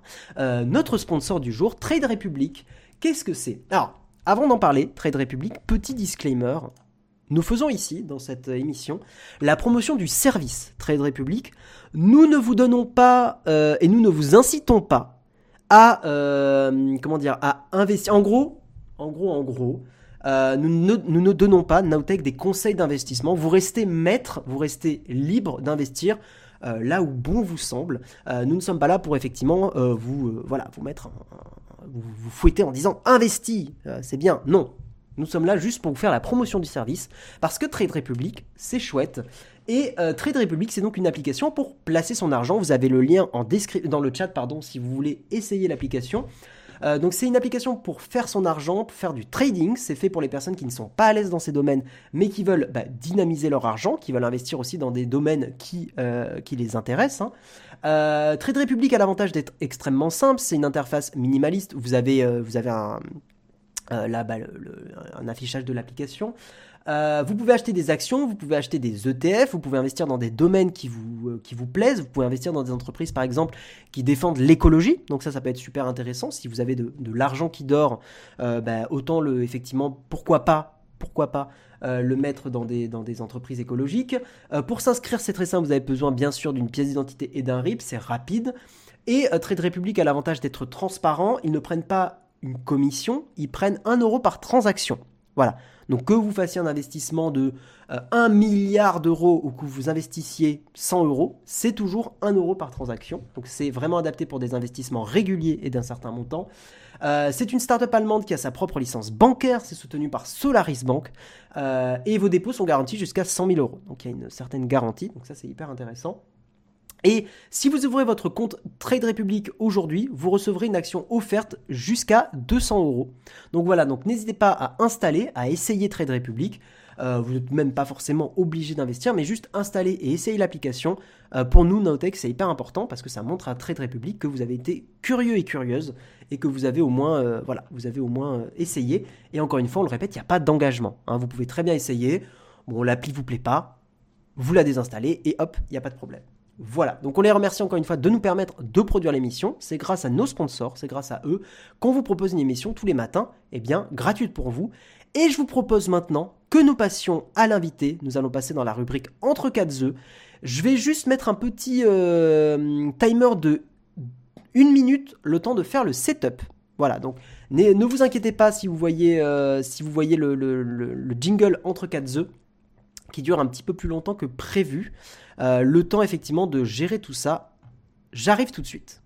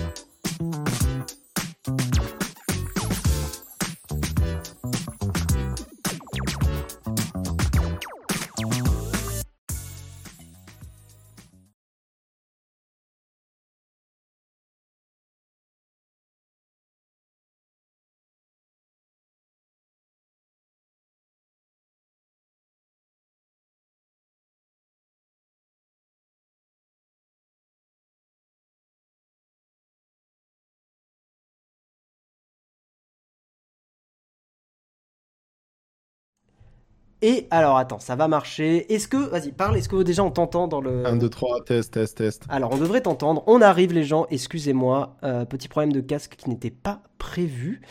Euh, Discord, Discord, ça devrait marcher dans 3, 2, 1. Et c'est bon, bonjour à tous. Et bonjour à toi. Euh, Anis, comment tu vas? Hello, ça va, merci. Et toi, Guillaume? Ouais, très très très bien. Ça fait plaisir de t'avoir dans le, dans le mug. Ça va pas trop matinal, le mug? Tu m'as réveillé tôt, hein on voit le petit café, on voit la, la panique. Bah, nous, on a l'habitude, c'est vrai, sur Nowtech, mais, euh, mais, euh, mais quand t'as pas l'habitude, 8h45, c'est un petit peu dur. Est-ce que vous nous entendez bien? Euh, Est-ce que tout fonctionne bien? 5 sur 5, on n'a presque pas vu le bug. pas on, dit dans le chat pas de veste pour, pour Defend. Non, elle est, elle est pas là. C'est le matin, tranquille. Ah là là là là, ça dépend des gens. Il y en a qui sont extrêmement matinaux et il y en a c'est c'est plus compliqué. Mais t'inquiète pas, ça va être, euh, ça va être cool. Son 5 sur 5, pas de freestyle pour des fans. Je crois que là, ça va être dur le freestyle. Ouais, ouais, non, pas de freestyle euh, ce matin. T'as l'air tout endormi. Moi, j'ai pas l'habitude de te voir comme ça. Moi, j'ai l'habitude de. Non, vas-y, vas-y, vas-y. Non, mais c'est bon, c'est bon, c'est bon. Il me faut juste le café, t'inquiète. Allez, c'est parti. Bon, comment tu vas? Comment ça va? Ça va, ça va, tranquillement, tranquillement, tranquillement. Bon, présente-toi un petit peu, euh, un petit peu à Nice. Qui tu es? Tu fais quoi? Euh, Pourquoi on t'a invité? Euh, Pourquoi toi, grand ingénieur en intelligence artificielle, bien sûr? euh, merci, tu, tu, me lances un peu trop de fleurs. Euh, rapidement, euh, donc moi je suis ingénieur en intelligence artificielle. Ça fait quoi? Ça fait 5-6 ans, 5, ans que je travaille. Ingénieur en intelligence artificielle, qu'est-ce que ça veut dire? On appelle ça aussi plus communément souvent data scientist, mais moi je préfère le terme d'ingénieur en IA. Mm-hmm. Parce que le terme de data scientist, il est trop fleuri et trop vu comme une personne qui qui fait tout, etc. Alors un peu, un peu, euh, un côté un poil LinkedIn euh, exagéré, quoi. Ouais, ouais, je vois. Et euh, alors que moi, ma spécialisation, c'est vraiment les algorithmes, c'est-à-dire mm. définir, construire, etc. Des modélisations pour répondre à un problème à partir de grandes quantités de données. Donc ça fait 5-6 ans que je travaille. J'ai commencé à travailler à San Francisco. J'ai travaillé dans, dans le trading haute fréquence et dans les communications spatiales. Et après, je suis rentré en France, j'ai travaillé dans le conseil, j'ai travaillé euh, euh, dans la musique, j'ai travaillé euh, dans le retail, etc. Et ça fait deux ans à peu près que j'ai lancé la chaîne YouTube et la chaîne Twitch là en mai dernier avec une seule un seul mojo, le fait de dire qu'il n'y a pas suffisamment de content en IA en français. Mm. Et moi, je me rappelle, tu sais, quand j'avais 20 ans, j'étais une bille en anglais, quoi. Donc, avoir que du contenu en anglais, je pense que ça crée une grosse barrière en France. Et euh, je traite le sujet d'IA sous deux angles, avec deux, deux grandes missions. La première mission, c'est de pouvoir euh, démocratiser au plus grand public euh, l'intelligence artificielle. Ouais. Qu'est-ce que c'est, etc. Et la deuxième, c'est de pouvoir alerter aussi sur l'utilisation de nos données personnelles, notamment sur l'utilisation des algorithmes dans nos vies Et euh, tout ça avec un prisme de no bullshit. Je, je, suis, pas du tout partisan du bullshit word de, l'intelligence artificielle, tous les gens qui nous racontent des conneries, etc. Donc euh, voilà, voilà, j'espère que j'ai pas été trop long. non, non, c'est bien, c'est bien. En fait, t'es passé de, de vrai métier à, à, un bon faux métier, là, c'est parti. Euh, Non, mais je continue à travailler, hein. je, suis, je, suis, toujours ingénieur. Hein. Je, oui, t'es toujours ingénieur. Je travaille toujours. Je... Ma création de contenu, je la fais le soir, tu vois. ouais, c'est vrai que t'es déter, hein, parce qu'effectivement, pour avoir fait un peu les deux, enfin moi, c'était les études et YouTube il y a longtemps en même temps.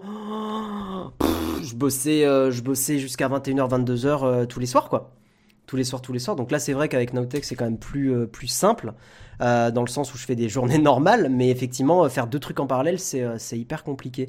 Mais je suis hyper d'accord avec toi sur le fait d'avoir du contenu en français, parce qu'en plus, la communauté francophone, faut pas oublier que c'est pas, c'est pas que la France, c'est beaucoup de pays d'Afrique, c'est la Belgique, c'est la Suisse, c'est une partie du Canada aussi, on salue nos amis québécois. Donc, donc effectivement, de la commu francophone, c'est hyper cool qu'il y ait du contenu en IA. Et, et voilà. Alors merci, j'en profite, merci Yota, Yotatech. Ouais, Yotatech, merci beaucoup pour tes 5 abonnements. C'est grave sympa à toi. Euh, merci beaucoup. Qui te, tu vois, qui est juste content que tu sois là. Ça régale. Voilà, voilà. Alors, on of web. Alors, n'hésitez pas à poser des questions. Euh, de temps en temps, on en prendra dans le chat pour, euh, pour Anis. nous, alors, on avait décidé avec Anis de parler de deux sujets. Euh, on voulait parler d'Elise, euh, l'application qui fait le buzz hein, euh, en ce moment. Micode a eu aussi le, le développeur et et euh, celui qui était dans Backseat, à chaque fois j'oublie son nom, euh, sa chaîne YouTube, je ne sais plus, mais euh, il, parle de politique. Et dans le chat, vous aurez le, nom.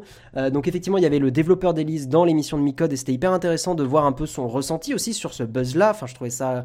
Tu vois, moi j'ai envie de contrebalancer, il y a eu quand même un gros bad buzz. Je pense que mentalement, ça doit être dur ce qu'il a vécu parce qu'il est, parti d'une appli à la con pour délirer à un truc qui a, je crois, maintenant un million de téléchargements. Ouais, c'est Gaspard, merci, c'est Gaspard. Gaspard G, ouais. Qui est un des fondateur aussi euh, de, Elise. Euh, donc voilà, donc il, a, il a pris un gros bad buzz et c'est pas évident de gérer mentalement un, buzz euh, d'une application. Et ensuite, on va parler comme deuxième sujet, effectivement, de euh, une question un peu plus globale, et on, en parlera avec vous le chat. Comment faire des algos, comment faire des, une IA et des algorithmes politiquement sains? Euh, parce qu'effectivement aujourd'hui il y a toutes les problématiques de, euh, tu vois par exemple autour du Covid, des, gens qui s'enferment dans leur bulle euh, avec le Covid, avec les vaccins, avec des opinions politiques, avec c'est ce qui s'est passé avec Cambridge Analytica. Donc on en reparlera un petit peu tout à l'heure. Alors je vais regarder si dans le chat il y a une ou deux questions. Une question il a fait quoi comme cursus pour faire son, son métier? Ouais, vas-y, vas-y, hésite pas. Euh, du coup, moi, j'ai euh, j'ai euh, une licence euh, de physique. J'ai aussi et c'est surtout ça qui m'a permis de faire mon métier. J'ai un, je suis diplômé en fait d'une grande école d'ingénieur. Ok. Voilà. Voilà, voilà. T'en penses quoi tu, En vrai, avant d'attaquer sur les, sur, les, euh, sur les questions de Elise et tout ça, toi, Microsoft qui rachète euh, Activision Blizzard, c'est quoi ton, ton point de vue là-dessus Ma timeline Twitter, elle est remplie de ça. Mais en même temps, la news est, est, lourde. Hein. Incroyable, hein C'est lourd. C'est incroyable, hein Mais en fait, euh, Microsoft, ils vont faire quoi? Microsoft, ça va devenir un euh, Micromania, ça va, c'est quoi C'est Micromania, c'est nul, hein, euh, comparé à Microsoft. Hein, je suis pas sûr. Non, mais ça va devenir, ça va devenir un magasin de de, de, de jeux vidéo, et, et c'est assez intéressant parce que tu sais, dans les entreprises, Microsoft a une grosse empreinte. Oui. Dans les entreprises, Microsoft a une grosse empreinte parce que tout le monde utilise Office. Ou, en fait, ou les devs utilisent GitHub aussi, euh, qui été racheté. Exactement, ouais, ouais. exactement. Et du coup, j'ai l'impression qu'ils sont en train d'attaquer de plein pied ils savent que le B2B, ils l'ont un peu dans la poche. Et là, maintenant, ils se disent, allez, on go sur le B2C. Et après, à mon avis, ils vont faire plein de, de choses dérivées. C'est exactement comme euh, quand ils ont racheté Minecraft. Mm. En fait, on, on, se disait, mais pourquoi ils rachètent Minecraft, les, les C'est vrai, c'est vrai que là, ça, a fait, ça a surpris la commune, ouais, ouais, tout à fait. Et, et, en fait, tu vois qu'ils sont en train de développer des trucs de VR par-dessus, des trucs d'AR par-dessus, de Minecraft. Là, euh, il y, a, y, a, y a aussi des tutos pour apprendre à coder sur Minecraft, etc. Donc, je sais pas comment ils vont orienter, mais bah, moi fait... perso, j'ai peur qu'ils prennent un, un, certain oligopole sur le marché du jeu vidéo. C'est une caractéristique des GAFAM hein, qui a été beaucoup analysée dans des livres de euh, chercher à hum, comment dire à grappiller du temps aux gens. Euh, T'as l'exemple effectivement avec euh, avec Facebook qui, tu sais qu'en moyenne les gens passent une heure, tous les gens connectés à Internet passent une heure par personne sur des services de Facebook. Cette stat à chaque fois me fait halluciner. Mais donc en fait, il y a une vraie euh, volonté euh, des GAFAM de, de alors, contrôler la vie des gens, c'est un mot extrêmement fort et je c'est pas pas vraiment ça, mais disons d'avoir des parts de marché et d'essayer de euh, tu, et tu vois pour Microsoft, c'est hyper intéressant de d'avoir la partie divertissement des gens et notamment si ça passe par Xbox, bah pour eux c'est tout bénef. Parce que Bah, en plus, fait- plus tu utilises les services d'un GAFAM, plus c'est hyper intéressant pour eux, plus il peut y avoir de la pub, plus ils peuvent vendre des services, ouais. donc financièrement c'est hyper, euh, hyper pertinent.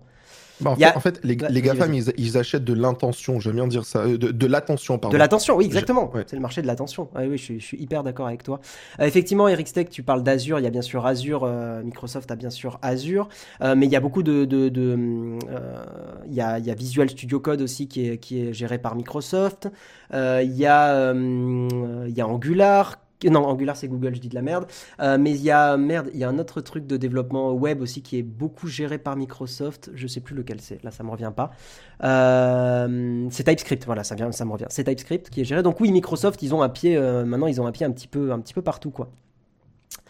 Donc, parlons un petit peu d'Elise. Donc Elise, une application qui est un peu le Tinder de la politique. On en a déjà parlé dans le mug. Toi, c'est quoi ton ressenti sur Elise par rapport aux data Parce qu'on s'est rendu compte qu'il y avait beaucoup de trackers dans Elise qui, sont sur- qui peuvent être utilisés pour faire de la publicité, qui sont des trackers très connus euh, dans les applis euh, mobiles. Qu'est-ce que t'en penses? M- Moi, c'est vrai que pour une appli politique, il y a des choses qui me font un peu grincer des dents.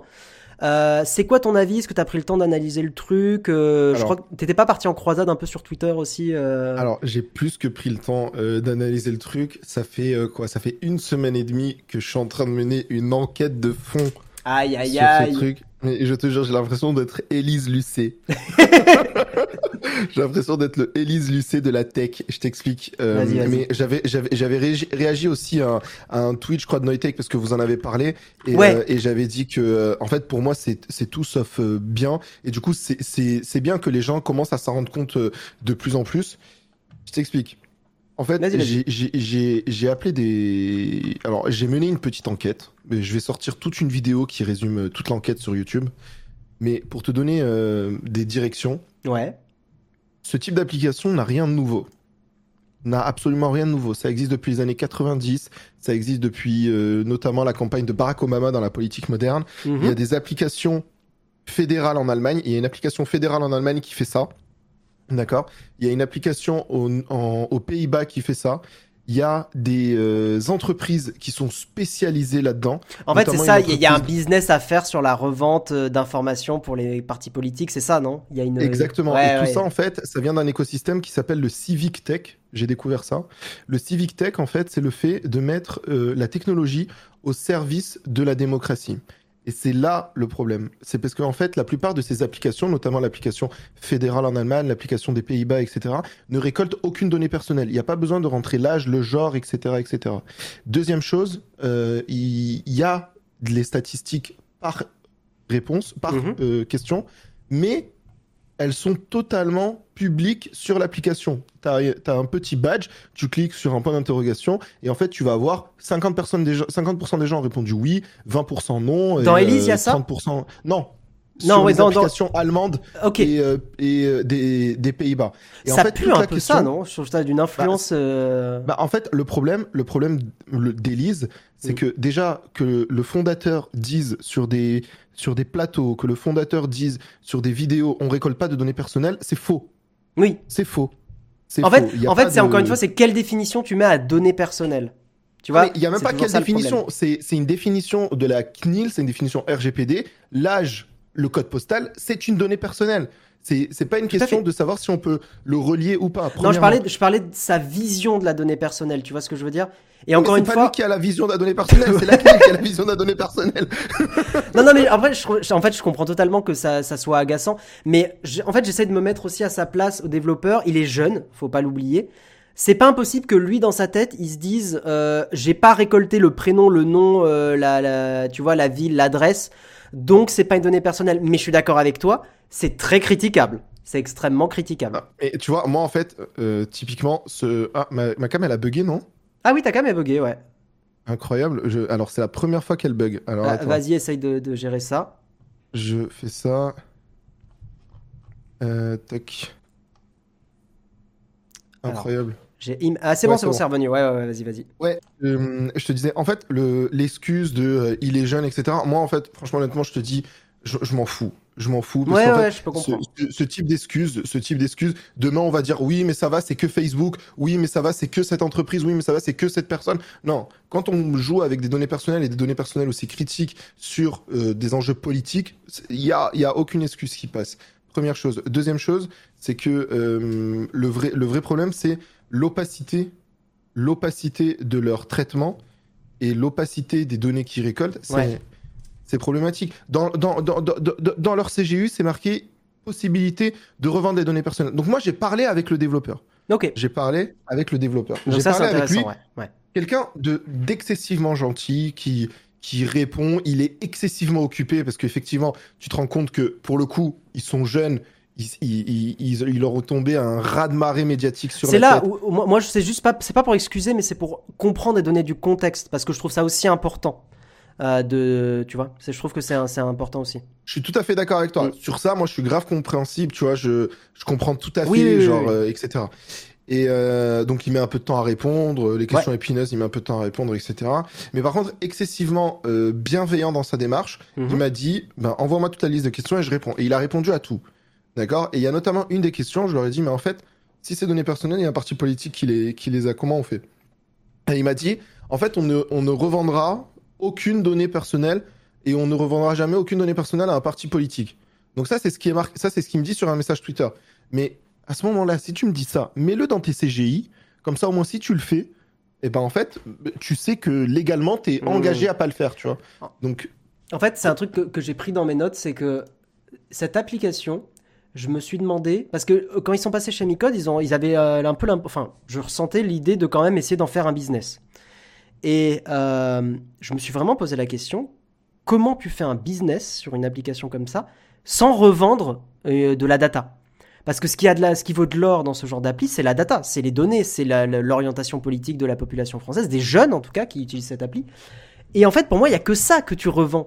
Euh, le code, le fait de faire un, espèce de Tinder, ok, ça a une valeur, tu vois, de- de- d'être capable de, de- en développement. Et encore, il a utilisé une librairie, donc en fait, d'un point de vue technique, c'est pas horriblement compliqué. C'est compliqué, mais c'est pas horriblement compliqué. Donc en fait, pour moi, la, valeur marchande, c'est la data. Si effectivement il t'a répondu qu'il dit on ne vendra pas la data personnelle, Tu Non, non, non, il m'a dit on ne vendra pas la data personnelle à un parti politique. Mais dans les CGI, c'est marqué qu'ils peuvent revendre la donnée personnelle. Par exemple, à des instituts de sondage, par exemple, j'en sais rien, moi, à des chercheurs, à des entreprises. ah, mais s'ils vendent à une Non. entreprise de consulting qui elle-même est consultée par un parti politique. Exactement, t'as tout compris. Ouais, ouais, ouais. Donc en fait, il y, a y a un trou dans la raquette, comme on dit. Voilà. Qu'est- Qu'est-ce que vous en pensez, le, le, le, chat? N'hésitez pas à, réagir un petit peu. Euh, encore une fois, on n'est pas. Enfin, le, but là n'est pas de. euh, comment dire? Le but est de bien comprendre tous les, tous les tenants et les aboutissants, de comprendre les enjeux. Euh, le but n'est pas. Moi, alors moi, j'essaye de prendre un peu le, voilà, un peu le parti, mais j'essaye de le faire plus pour pas qu'on tombe dans du harcèlement bête et méchant. Euh, même si des personnes font des choses qui peuvent être euh, qu'on peut critiquer, euh, le but n'est pas de euh, dire c'est des cons ou. C'est vraiment pas le but de la démarche. Non, parce que en plus, l'application est ultra cool. Hein. Moi, je l'ai testé. Ouais, ouais, j'ai pu tester aussi et Lui, cool. c'est incroyable. J'ai j'ai discuté avec des gens qui ont fait des applications similaires en Allemagne, etc. Ils m'ont dit, euh, nous, on a, nous, on a galéré à avoir des applications. On galère encore aujourd'hui à avoir, euh, à pouvoir développer des applications bien. Leur application, elle est ultra bien faite. Hmm. Mais la question, pourquoi est-ce qu'ils sauvegardent des données? Il y a, En fait, il n'y a pas besoin de sauvegarder des données. Oui, c'est ce que je me suis dit. ils m'ont dit, Ouais, ils pardon, m'ont vas-y. dit, en fait, les personnes qui ont développé des applications similaires, eux, c'est des associations. Tu vois, c'est Ouais. des associations. Donc, en fait, c'est pas des business. Il m'a dit, s'ils sauvegardent la donnée, c'est qu'ils vont aller dans un angle, effectivement, business Mm. et euh, non pas un angle associatif. Et donc, à ce moment-là, tu vas rentrer dans des logiques financières, tu vois. C'est ce que je me dis, c'est que moi, euh, pour moi, cette application, elle peut être que fun pour qu'elle reste, enfin, en tout cas éthiquement et politiquement acceptable. Si tu pars dans du business, ça devient, euh, ça devient compliqué. Tu rigoles à Bastille, qu'est-ce qu'il a dit Ouais, Bastique. Qu'il a dit quoi? Désolé, mais la Bastille UI est pas incroyable du tout. Ah, tu vois, Bastille, alors c'est ton domaine d'expertise, euh, mais pour avoir utilisé assez rapidement l'application, je pense qu'effectivement, euh, comme tu es expert, tu, tu vois les défauts. Pour l'avoir utilisé 5 minutes et m'être amusé dessus, j'ai pas été choqué, tu vois. Donc, euh, et je pense que ça a été le cas de, de- de beaucoup, beaucoup de monde. Mais je serais curieux de. Là, c'est parti pour l'invitation. Bastille, si tu veux revenir dans le mug et parler un peu de l'ergonomie. N'hésite pas. Je vais regarder un petit peu les, les commentaires. On parle d'un. Oui, alors oui, Ah, effectivement, moi j'allais te dire euh, sur cette appli. En fait, c'est vrai que bah, pour avoir codé, donc connaître un peu ça, euh, c'est vrai qu'une base de données locale pourrait très bien faire le taf. Il pourrait n'y avoir aucune requête euh, pendant l'utilisation de l'application, ce qui n'est pas le cas aujourd'hui. Effectivement, il y a des requêtes qui sont faites, en tout cas pour les trackers de. Google, les, le, l'analyse, le, le, le- le Facebook, alors c'est pas le pixel Facebook, mais le truc d'analyse de Facebook, etc. Quoi. Euh, faut arrêter, vous utilisez Google tous les jours sans que cela vous gêne. Ça n'a rien à voir, Sanglier Hardwen. Euh, c'est, je comprends pourquoi tu dis ça, euh, mais en fait, ce n'est pas le débat. Euh, on parle pas de vie privée en général. Là, on parle d'une application en particulier, une application qui en plus parle de politique. Et effectivement, euh, on est à 2-3 mois de la présidentielle, si je dis pas de bêtises. Euh, donc, c'est important euh, que les opinions politiques des gens ne soient pas revendues trop facilement à des partis politiques qui, enfin, ça, détruit déjà qu'il est affaibli, ça détruit encore plus, ça abîme encore plus le débat démocratique. En fait, peut-être on peut prendre un exemple de pourquoi ce type de, ce type de données est dangereuse dans le contexte politique. Cambridge Analytica, tu veux parler de ça ou... Alors, il y a Cambridge Analytica, mais un exemple très concret. Si demain, moi, on me donne la base de données d'Élise, je vais t'expliquer qu'est-ce qu'un parti politique peut en faire de manière très concrète. Vas-y, vas-y. Tu vas sur, tu vas sur, Google, Ana- sur Google Ads, d'accord, où tu peux choisir entre l'âge, le genre et le code postal. Tu regardes dans chaque âge et code postal de ton parti politique, qu'est-ce que les gens ont apprécié ou pas. Mm. En fait, et du coup, tu vas, tu vas créer des tracts électoraux avec, en disant, en mettant en avant un certain, euh, un une certaine proposition, Mm. plus euh, 5000 euros pour les familles nombreuses, par exemple, dans les quartiers populaires. D'accord? Euh, ça, si, ça, ça, c'est une de mes propositions. J'en sais rien, je te dis des Non, mais où, il est. Euh, ouais, ouais, ok. suppression de l'ISF. Tu vois, Ouais. moi, par exemple, je sais pas, je dis suppression de l'ISF. Donc, je vais mettre en avant dans un tract suppression de l'ISF dans le 16e arrondissement à Paris. Ou alors la personne va adapter son discours en étant invité quelque part. Ouais, ouais. Exactement. Et du coup, en fait, ça devient, ça devient quoi? Ça devient un système de personnalisation politique. Ouais. Un système de personnalisation de l'offre politique. Mm. Et le problème de ça, c'est que est-ce qu'on entre un système de recommandation et la manipulation, la barrière est très très floue. Ouais, ouais, ouais, ouais, ouais. Tu vois? Mm. Et ça, c'est est-ce qu'on veut non pas des algorithmes politiquement sains pour le coup, parce que ça on pourra en parler plus tard, Mm. mais est-ce qu'on veut des algorithmes politiques? Tu vois, est-ce qu'on veut des systèmes de recommandation politiques? Est-ce que ça, ça- ça fait partie de la société dans laquelle on veut Ouais, c'est une question plus profonde en fait. Est-ce que euh, Élysée est une appli euh, qui, par son essence, est compatible avec la démocratie qu'on. Exactement. ouais, ouais, ouais, non, mais c'est une question hyper intéressante. Je suis assez d'accord euh, avec toi. Euh, oui, mais tu indiques l'âge que tu veux et le code postal que tu veux. Sanglier Hardwen, tu sous-estimes le fait que les gens tapent leur vrai code postal. Il y a, au final, je suis convaincu que je suis prêt à prendre une- un pari que 90% des gens ont tapé un vrai code postal. Ouais. Euh, Mais euh, pour, pour- pour le coup, moi j'ai travaillé avec des bases de, de millions de Français, tu vois, dans Mm. différentes entreprises. C'est 99% du temps, c'est correct. Il y a des gens qui mettent euh, 000 ou des trucs euh, Bien à- sûr. euh, bi- bizarres. Mais la plupart du temps, euh, c'est correct. Et aussi, le fait de dire, c'est important, l'âge et le code postal n'est pas une anonymisation de la donnée. Moi, par exemple, euh, j'ai eu des... euh, dans, dans mon taf, à un moment donné, j'ai construit un gros système de recommandation où j'ai, c'était une galère de récupérer les données clients. J'ai dit, ben, donnez-moi juste l'âge et le code postal. J'ai dit ça mot pour mot. c'est très Et ben, précis en en fait- fait. l'âge et ben en postal. fait, j'ai eu le consultant RGPD, le consultant CNIL de ma boîte qui est venu taper à ma porte et qui m'a dit non non Anis, euh, là j'ai le code postal, euh, c'est quand même une donnée perso parce Mm. que imagine quelqu'un qui achète une bouteille de Coca qui a dit qui qui est né en plus c'est pas que l'âge hein, c'est la date de naissance hein. Ouais. Donc euh, C'est hyper précis la date de bah naissance. oui, ouais, c'est ouais. 365 fois Bah en fait, ça divise le- les recherches par 365. Enfin, ça les, Exactement. ça les simplifie 365 fois, quoi. Exactement. Et imagine, non, imagine, il y a quelqu'un qui est né ce jour dans ce village qui achète une bouteille de coca. Et ben en fait, s'il y a que lui qui est né ce jour et qu'il est de sexe euh, homme, etc. et dans ce code postal, ben en fait, Mm. je sais qui c'est. Ouais. Oui, oui, c'est hyper précis. Je suis, je suis hyper d'accord avec toi. Euh, moi, j'ai inventé un algo qui permet de retrouver toutes les infos qui ont trait à une personne alors qu'elles sont pseudonymisées. Oui, oui, non, mais on- ça, on- ça, effectivement, c'est très facile de retrouver des gens avec, au final, pas beaucoup d'infos. Euh, ça, c'est un truc qui était plutôt bien montré dans le reportage d'Élise Lucet sur les données personnelles. Euh, tout n'était pas bon à prendre dans le documentaire, mais cette partie-là euh, était intéressante sur le fait, effectivement, qu'avec très peu de données, on peut remonter à des personnes identifiables et identifiées. Euh, c'est une donnée personnelle, mais pas considérée comme sensible. Au final, une donnée personnelle est sensible, non, Anis? Attends, là, le l'âge et le code postal, c'est pas une donnée sensible? Mais n'importe quoi. C'est faux de dire ça. C'est un expert qui te répond. Euh, je n'ai pas mis les vraies infos personnelles, c'est évident. Ouais, mais après, Sanglier de Hardware, oublie pas que ton IP, si t'es pas passé par un VPN ou quelque chose comme ça, ton IP te donne le code postal. Hein.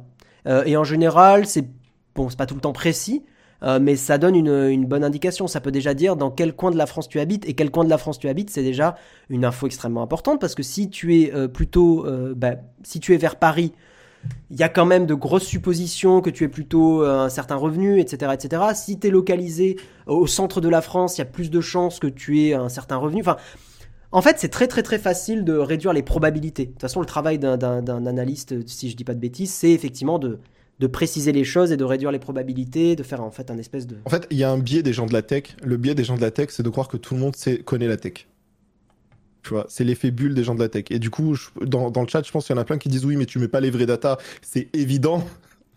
non. ouais, non, c'est plus compliqué que ça en fait. Il y a. Bon, l'IP, ça, tout le monde peut l'avoir. Bien sûr, Astro Boy, mais c'est pour ça que les VPN sont pas inintéressants. Alors après, en fait, ça suffit pas du tout parce qu'il y a plein d'autres moyens de choper les infos.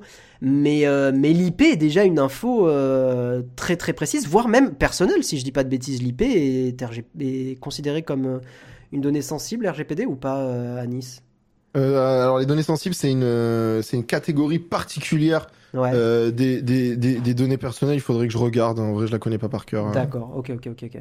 Mais du coup, c'est malheureusement trop tard pour Elise, car attends, je prends ton commentaire, Yotech. Car si je me souviens bien de mes cours de proba, ils ont actuellement assez de données de manière à représenter la population française. Je pense qu'il y a un gros biais dans ce genre d'application. C'est, euh, je pense que c'est une application utilisée principalement par des jeunes. Alors, quand je dis jeunes. Ah, et pour te répondre, je viens de regarder sur le site de la CNIL. Euh, les opinions politiques, c'est une donnée sensible, une donnée personnelle sensible.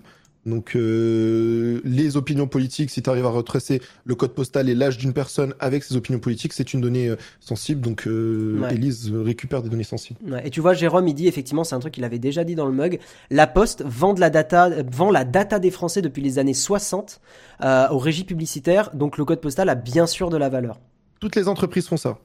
Ouais en fait, parce que ça coûte, parce que ça, rapporte beaucoup d'argent. Toutes les entreprises que je connais sur la place parisienne revendent des données. De toute façon, quelles sont les entreprises les plus valorisées euh, au niveau boursier? C'est les GAFAM. C'est quoi le business principal de deux GAFAM en tout cas? Google et Facebook, c'est la data. C'est QFD. Ça veut dire que la data a une valeur énorme.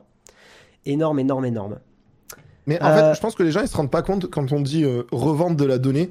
Tu vois, c'est pas arriver avec une, avec une mallette de billets et une clé USB et dire tiens, on échange les deux. Non, c'est le fait. C'est le fait de pouvoir mieux comprendre, par exemple, ton consommateur. Par exemple, imaginons euh, qu'un L'Oréal, tu vois, passe par un mm. Carrefour pour euh, revendre des produits euh, L'Oréal, et ben en fait Carrefour va avoir euh, les données personnelles des gens qui ont acheté les produits L'Oréal et du coup Carrefour va pouvoir revendre les données personnelles entre guillemets ou les agrégations de données personnelles des gens à L'Oréal en disant et ben en fait 50% des gens qui achètent L'Oréal ont entre 18 et 24 ans etc. Donc ça permet à L'Oréal de pouvoir mieux segmenter sa population et de pouvoir mieux proposer d'offres qui elle va rebalancer à Carrefour et Carrefour va rebalancer sur euh, le B2C. Donc et en fait, puis, ouais. Puis la data permet d'être hyper précis parce que ça va permettre aussi de savoir peut-être quel magasin va mieux marcher qu'un autre parce que justement le code postal, euh, par exemple à Paris, le code postal permet d'avoir l'arrondissement. L'arrondissement c'est hyper hyper intéressant d'un point de vue business et marketing parce que t'inquiète pas que t'as pas les mêmes populations dans le 15e et dans, dans, dans je sais pas quel bah, jouer un jeu, jouer un jeu. La prochaine fois que vous allez euh, chez Sephora, moi ça m'arrive à chaque fois chez Sephora ou chez n'importe quel magasin, quand vous payez, souvent ils vous disent le code postal? Ça t'arrive jamais toi Guillaume? Bien sûr, si si si, mais parce que c'est le code postal. Demande à la caissière pourquoi le code postal. Elle va te dire euh, je sais pas. Euh, parce que on nous a dit c'est pour vous proposer quelque chose, etc. Mais le code postal, c'est une donnée mais incroyable. Hmm. Surtout à Paris, Marseille, etc. où la ville est divisée en euh, code postal, c'est. Ah ouais, ça veut dire quel, quel produit a été vendu pour quel code postal? Ça, chez qui? Chez qui? Et, chez après, qui? tu manipules ça avec des données INSEE sur euh, les populations, le. c'est d'une puissance redoutable. Ah oui. oui, oui, non, c'est bien sûr. Euh, Toulouse, c'est pareil, t'as pas les mêmes populations. Bah oui, bah, je connais bien Toulouse, bien sûr, à Ixy, évidemment. Hein. Euh, dans le 3100, dans le 31 000. Enfin, ouais, ouais, bien sûr, bien sûr, bien sûr. C'est pas des arrondissements à Toulouse, mais c'est des quartiers. Euh, au final, c'est presque la même chose. Mais effectivement, t'as des endroits de Toulouse. typiquement, le sud-ouest et le sud-est de Toulouse, c'est pas les mêmes catégories de, revenus hein, et de population. Et euh, je le sais, j'ai bossé dans les deux coins. Euh, le code postal, c'est pour faire des statistiques euh, sur d'où viennent les clients, idem pour les... Bon, avançons un petit peu, il est 9h23, j'avais pas vu l'heure. Putain, il est déjà 9h23, c'est terrible. Annie, je te propose qu'on parle un peu. Donc là, je vais te poser une question ouverte, mais on va rebondir dessus avec le chat aussi. Comment tu vois le futur? Co- Comment on pourrait faire aujourd'hui? Imaginons Facebook se fait taper dessus, les États-Unis leur disent aujourd'hui faites des algorithmes qui vont pas trop manipuler les gens. Sains. Déjà, il faudrait définir sain. On va dire qui amène une pluralité d'opinions. Comment tu fais ça? Comment aujourd'hui tu changerais un Facebook, peut-être un Instagram, euh, peut-être un Twitter, pour effectivement faire des algos qui te paraissent sains? Qu'est-ce que, comment tu vois ça? C'est hyper large, donc Oui. après si tu si t'as pas une réponse claire, c'est pas grave. Enfin, tu vois, je te mets pas la, la pression. quoi, Non, mais- moi ça fait euh, ça fait deux ans que je travaille euh, sur les systèmes de recommandation. J'ai travaillé euh, et j'ai analysé et examiné des systèmes de recommandation de LinkedIn, Tinder, YouTube, etc. La chose intéressante à dire dans un premier temps déjà, c'est que c'est un système de recommandation très souvent c'est public. C'est public, euh, on sait comment fonctionne un système de recommandation, on sait euh, comment euh, euh, il est organisé, on va dire, en termes de notamment ce qu'on appelle des réseaux de neurones, donc qui sont des algorithmes d'intelligence artificielle. Et pourquoi est-ce qu'ils mettent ça publiquement? Pourquoi est-ce que les papiers de recherche mettent ça publiquement? D'ailleurs- je peux t'en retrouver un si tu veux. Il y en a un sur YouTube qui est, qui est formidable. Mais je crois, je crois que tu- Euh, je, vois, je vois où tu vas en venir. Tu vas parler de transparence, c'est ça?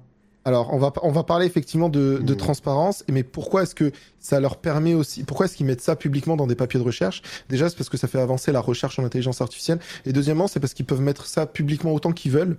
Personne n'a les données pour réentraîner ces algos, première chose. Deuxième chose, euh, tu peux partager le lien que je t'ai mis euh, sur Ouais. Discord ou pas? Alors attends, ça va être compliqué. Laissez-moi. Attends, deux secondes, deux secondes. Je, vais mettre la, la caméra normale. Parce que si je fais ça, on va voir notre conversation. Ou bien sûr, on critique tous les youtubeurs. Donc t'imagines bien que, que voilà. euh, Enfin, j'ai pas envie que, que, voilà, que le Duff nous tombe dessus. Donc hop. Euh, alors, ouais, je vais montrer ton lien. Je vais remettre en navigateur invité. Et ça devrait marcher. Je vais remettre ça en plein écran. Voilà. C'est bon. C'est bon, c'est bon. On voit ton, on voit ton lien. Ok, parfait. Donc, euh, de plus en plus, euh, les GAFAM ont des obligations de transparence et d'explicabilité de ce qu'ils font. Il y a une, euh, un euh, big tech qui lead un peu ça pour moi et c'est vraiment incroyable ce qu'ils font de mon point de vue et j'adore les suivre et, et je suis les gens comme par exemple Ruman, etc., qui fait partie d'une équipe chez Twitter qui est là pour expliquer les algorithmes. Donc ils ont mené, euh, ils ont mené des enquêtes par exemple sur le fait de savoir est-ce que l'algorithme de Twitter amplifiait les contenus politiques. Ok, donc là c'est le blog de Twitter hein, pour euh, ceux qui avaient Là, pas c'est le vu. blog de Twitter, exactement. C'est le blog de Twitter. Et euh, si tu cliques, alors si tu si tu descends un peu, etc. C'est un blog post, Ouais. d'accord. Euh, tu, je t'ai, envoyé un lien. Je t'ai renvoyé un lien. Ah, Donc attends. ça, c'est pour. Vas-y. ouais, ouais, ouais, attends, Mais si c'est trop compliqué, il y a l'hyperlien euh, dans l'article aussi. Hein, mais euh, Non, non, non, non, t'inquiète. Attends, je vais ouvrir ça. Hop, hop, hop, hop, hop. Ok. On peut avoir le lien. Ouais, on va. Je vais vous les, je vais vous les passer. Merde, j'ai mis la mauvaise. Voilà, c'est bon. Ouais, ouais, ouais, c'est bon. On voit ton PDF. Donc voilà, il publie en fait des recherches, euh, par exemple avec euh, UCL, University College London, euh, l'University of California de Berkeley, etc. Ouais. Cambridge, qui sont des grandes universités. Twitter travaille avec eux pour comprendre eux-mêmes leur algorithme. Et ça, c'est important à dire. Cambridge Analytica, ça- rien à voir, hein, on est d'accord. Non, non, rien à voir. Rien à voir. Non, mais au cas où. Non, non, non, là, c'est l'université de Cambridge, une des meilleures universités au monde. Euh, et là, d'a- d'a- d'a- d'ailleurs, c'est important de dire ça, c'est que les big tech explorent eux-mêmes avec des personnes externes leurs propres algorithmes. En fait, les gens ont tendance à penser que les algorithmes des plateformes, c'est des boutons qui tournent, qui poussent en fonction de ce qu'ils veulent, etc., etc.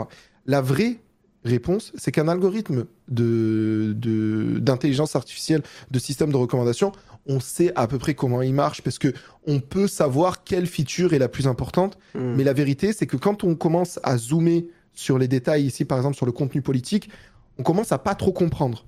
D'accord. On peut savoir qu'est-ce qu'il fait, mais on peut pas trop comprendre pourquoi. Par exemple, si tu descends, descends, il y a un vas-y, graphique que dis-moi je où kiffe. je, où je peux mettre. ouais. Descends à la page euh, tac tac tac tac tac tac, la page 4. Ouais. Alors là, il y a des petites, euh, des petites stacks. Stack. À la des page petites 4, voilà. Pardon. À la page 4, ici, ce qu'ils ont, ce qu'ils ont analysé, ils ont analysé 6 pays et ils ont analysé des millions de tweets en 2020 Ok. Et ils ont regardé euh, les si en fonction des parties, les, ils avaient ce qu'ils appelaient un boost algorithmique, une amplification de l'algorithme. Tu sais, c'est parce qu'en fait sur la timeline Twitter, en fonction, euh, il y avait, il y a une timeline algorithmique et c'est non plus organisé uniquement par recently, etc. À, Dernier à post. quel point l'algo aurait mis en avant certains partis politiques, c'est ça? Exactement. D'accord. Donc on peut zoomer sur la France, peut-être, non? On peut zoomer sur la France et en fait ce qu'on con- constate, ce qu'on constate, Ouais. à part en Allemagne, c'est que les partis droite de droite sont plus mis en avant par les algorithmes.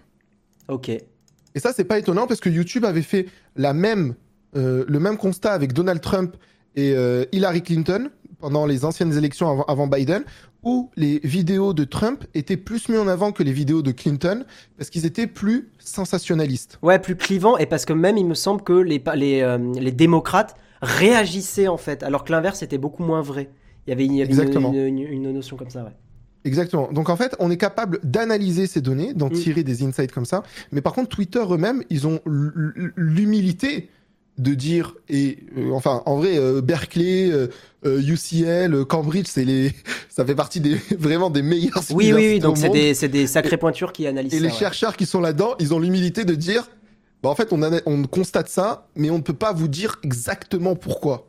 Donc, est-ce que tu es en train de dire que les algos qu'on crée sont incontrôlables? Je pose une question un peu bête, euh, Ouais. brute de, de, de Ouais, mais- alors ils sont pas incontrôlables parce qu'on peut euh, les débrancher, les brancher euh, quand on veut, donc on les contrôle parfaitement. Mhm. Mais par contre, la vérité, c'est qu'ils marchent très très bien. Ouais. Ils marchent très très bien. Mais par contre, quand on zoome dessus, parfois, ils marchent. ils- C'est parce qu'ils marchent très bien que euh, on ne veut pas les débrancher. Mais c'est aussi parce que il y a ce genre de de, de données qu'ils marchent très bien. Qu'est-ce que ça veut dire? Moi, je dis toujours un algorithme qui va te. Alors, c'est toujours clivant quand je dis ça, mais c'est pas grave. euh, on- Enfin, Vas-y, non, non, je mais, euh, je c'est suis pas- scientifique, tu vois, genre open mind. Un algorithme qui euh, qui euh, donne moins de sa... qui, qui prédit les salaires et qui donne moins de salaires aux femmes qu'aux hommes, Mhm. ce n'est pas un mauvais algorithme, c'est tout à fait normal. Au contraire, c'est un Oui, non, mais tu parles va- d'algorithmie là, on est d'accord. hein. Oui, c'est un algorithme qui va très bien marcher. Mais par contre, est-ce que c'est moralement acceptable? Non, c'est pas moralement acceptable. Mais c'est quand même un algorithme qui va très bien marcher parce que c'est la réalité de la société.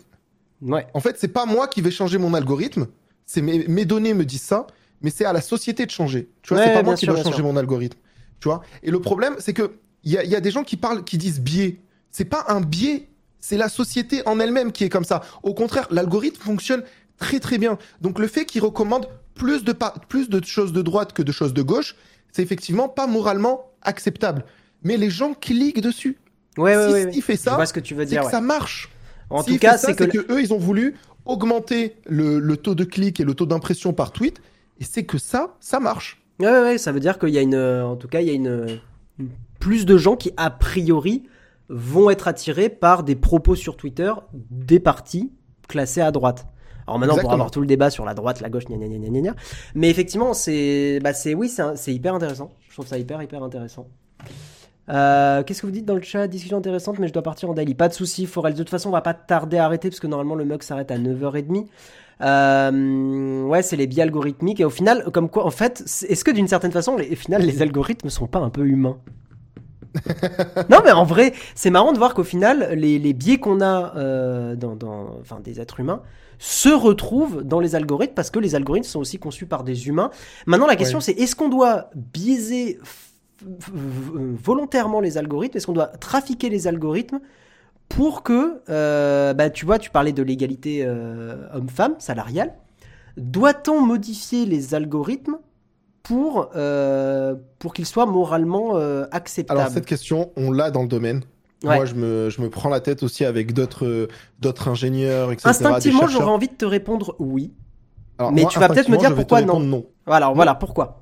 Non, parce que en fait, si jamais on commence à manipuler les résultats de la réalité, on va tomber dans des travers moraux absolument catastrophiques. Parce qu'aujourd'hui, il y a quelqu'un qui va me dire non mais Anis, euh, il faut que dans ton algorithme, tu recommandes euh, plus de contenu issu euh, des partis de gauche. Ok. Demain, il y a quelqu'un qui arrive, un fasciste, qui va me dire de, il faut que tu recommandes plus de contenu de partis de droite. En fait, si on commence à biaiser notre réalité, on va pas s'en sortir. La science n'a pas vocation à modifier la réalité. La science a vocation à décrire la réalité et n'a pas vocation à décrire une bien-pensance morale. Parce que sinon, on va retomber dans des travers où pendant des siècles, on, a dit que la science devait dire que la Terre était plate et que la science, que la Terre était le centre du Soleil. Tu vois Mais et, si, et, si, tu dis pas ça, la science était, était, fausse. La science n'a pas vocation à, faire de. C'est là où ça montre peut-être la force qu'on a encore en tant qu'être humain de créer des idées nouvelles. Euh, des choses nouvelles. Tu vois, quand, euh, Galilée a démontré que le, Soleil était au centre, le retour de bâton qui s'est pris de la communauté euh, bah, religieuse, s'il y avait eu des algorithmes à cette époque, jamais on aurait mis en avant la, théorie de Galilée. Tu vois ce que je veux dire? Mm. Donc mm. au final, est-ce que ça montre pas une, énorme limite de l'algorithmmie et, bah, En fait, tu, tu, tout est question. Il y, a, y a qui dit doucement les raccourcis, les gens de droite sont pas des fascistes. non, bien sûr, c'est juste pour imager. Hein, t'inquiète, j'aurais pu dire n'importe quoi. Euh, en fait, ça. ce qu'il faut, ce qu'il faut se dire, c'est que la finalité, ce n'est mhm. pas comment on le fait, mais qu'est-ce qu'on veut optimiser. Dans un algorithme, c'est toujours ça. C'est la métrique de performance. Ouais, ouais, ouais. D'accord? Et en fait, en fonction de la métrique de performance, ton algorithme va pouvoir se s'orienter vers telle ou telle chose. Ici, ce qu'ils ont voulu augmenter, c'est le taux de clic. Tu vois, donc effectivement, vu que c'est souvent c'est des sujets plus clivants, les sujets d'extrême droite par exemple, mais les mhm. sujets d'extrême de gauche aussi dans une certaine mesure, et eh ben en fait les gens ils vont avoir à plus tendance cliquer, cliquer, cliquer, et donc si on veut augmenter le nombre de clics ou le nombre d'impressions, on va recommander plus de contenu de droite. Mais par contre, si maintenant tu veux cliquer le nombre de repartages ou le nombre de, de, de, de contenus positifs ou de mmh. choses comme ça, peut-être que ça va commencer à se rééquilibrer. Et en fait, c'est par cette, cette, ce réglage des mesures de performance que tu vas in fine régler ce que, on, la, la moralité de ton algo, tu vois. Est-ce que tu es en train de dire que, en gros, les gens qui sont pas partagés sur, par un algorithme, en fait, est-ce que le boulot est à faire par ces gens-là? C'est un peu ça que tu dis? C'est-à-dire qu'il ne faut pas bidouiller l'algo, il vaut mieux travailler ce qui va influencer l'algo plutôt que de modifier l'algo pour qu'il mette en avant des trucs il vaut, mieux, il vaut mieux bien définir qu'est-ce que tu veux que ton algo mette en avant. Hmm. Par exemple, l'algorithme de YouTube, si on veut qu'il arrête de nous recommander que du Inoxtag et du McFly et Carlito constamment, mhm. tu peux influer sur un sur le nombre d'abonnés. Par exemple, tu rajoutes une métrique qui va dire si euh, on, a, euh, on, recommande du contenu de, du nombre d'abonnés équivalent. Hmm. D'accord? Et ben en fait, tu vas forcément avoir moins de contenu Inoxtag et McFly et Carlito et tu vas avoir plus de contenu petit abonné, etc. Mais est-ce que YouTube a envie de faire ça? En fait, c'est un jeu d'équilibriste. Il y a un truc qui s'appelle en machine learning, je te le partage et ce sera le dernier truc que je te partage, mais c'est le truc que je kiffe. intéressant. Euh, qui s'appelle le no free lunch. D'accord? Je, je, te donne ça. Le nom est, rigolo. Le no free lunch, moi, c'est le truc que je répète toujours en call client. Quand quelqu'un, quand un client vient me dire, OK, j'ai besoin d'un algorithme qui me fait ça, moi, je leur dis à chaque fois, ok les amis, mais doucement, no free lunch théorème, quoi, NFL. D'accord? No free lunch théorème, c'est le fait de dire, tu ne peux pas manger gratuitement en français. Qu'est-ce que ça veut dire? Ça veut dire que tu ne peux pas tout optimiser en même temps. Tu ne peux pas faire plaisir à tout le monde en même temps. C'est exactement la problématique qu'il y a eu pendant le Covid, entre l'économie, le confinement, etc., etc., etc. Tu as des, as des euh, choix à faire. Et forcément, quand tu arrives à un problème avec plus de trois optimisations qui vont pas dans des sens similaires, tu dois être OK pour perdre, pour gagner d'un côté. Par exemple, moi, j'ai des clients qui me disent, euh, pour, euh, par exemple, dans la boîte, etc., OK, on aimerait un algorithme qui nous rapporte plus d'argent, qui nous fasse euh, passer moins de temps au bureau et qui nous fasse travailler moins. Bah en fait, c'est l'expression française, le beurre, l'argent du beurre et, et, la et les, les fesses de madame. Oui, exactement. Non, mais euh, en fait, c'est la. Je pense que c'est la traduction française la plus, euh, la plus euh, appropriée. Mais tu vois, au, final, enfin, je comprends tout ça. Mais tu vois, par exemple, au niveau de la télévision, on essaye de faire en sorte qu'il y ait un temps de parole équivalent pour les, pour les, partis, pour les, personnalités politiques. si on essaye d'appliquer ce principe aux algorithmes sur, par exemple, Twitter ou Facebook, tu vois vraiment pas de solution? Parce que si je suis ce que tu dis, tu dis que c'est pas possible a priori et que c'est aux, personnes de, s'adapter pour... Euh, enfin, qu'en gros, l'algorithme représente l'actualité, donc les gens vont cliquer sur des sujets plus clivants, sujets plus clivants qui sont souvent plus teintés d'un parti politique. Tu vois, comment on fait pour essayer peut-être quand même de, rétablir un peu d'équilibre, que, en fait, que les gens soient exposés à deux avis sur un même sujet. Genre, tu lis un article qui dit euh, les vaccins sur le Covid sont inefficaces, et que l'algo te propose derrière si, en fait, ils sont efficaces.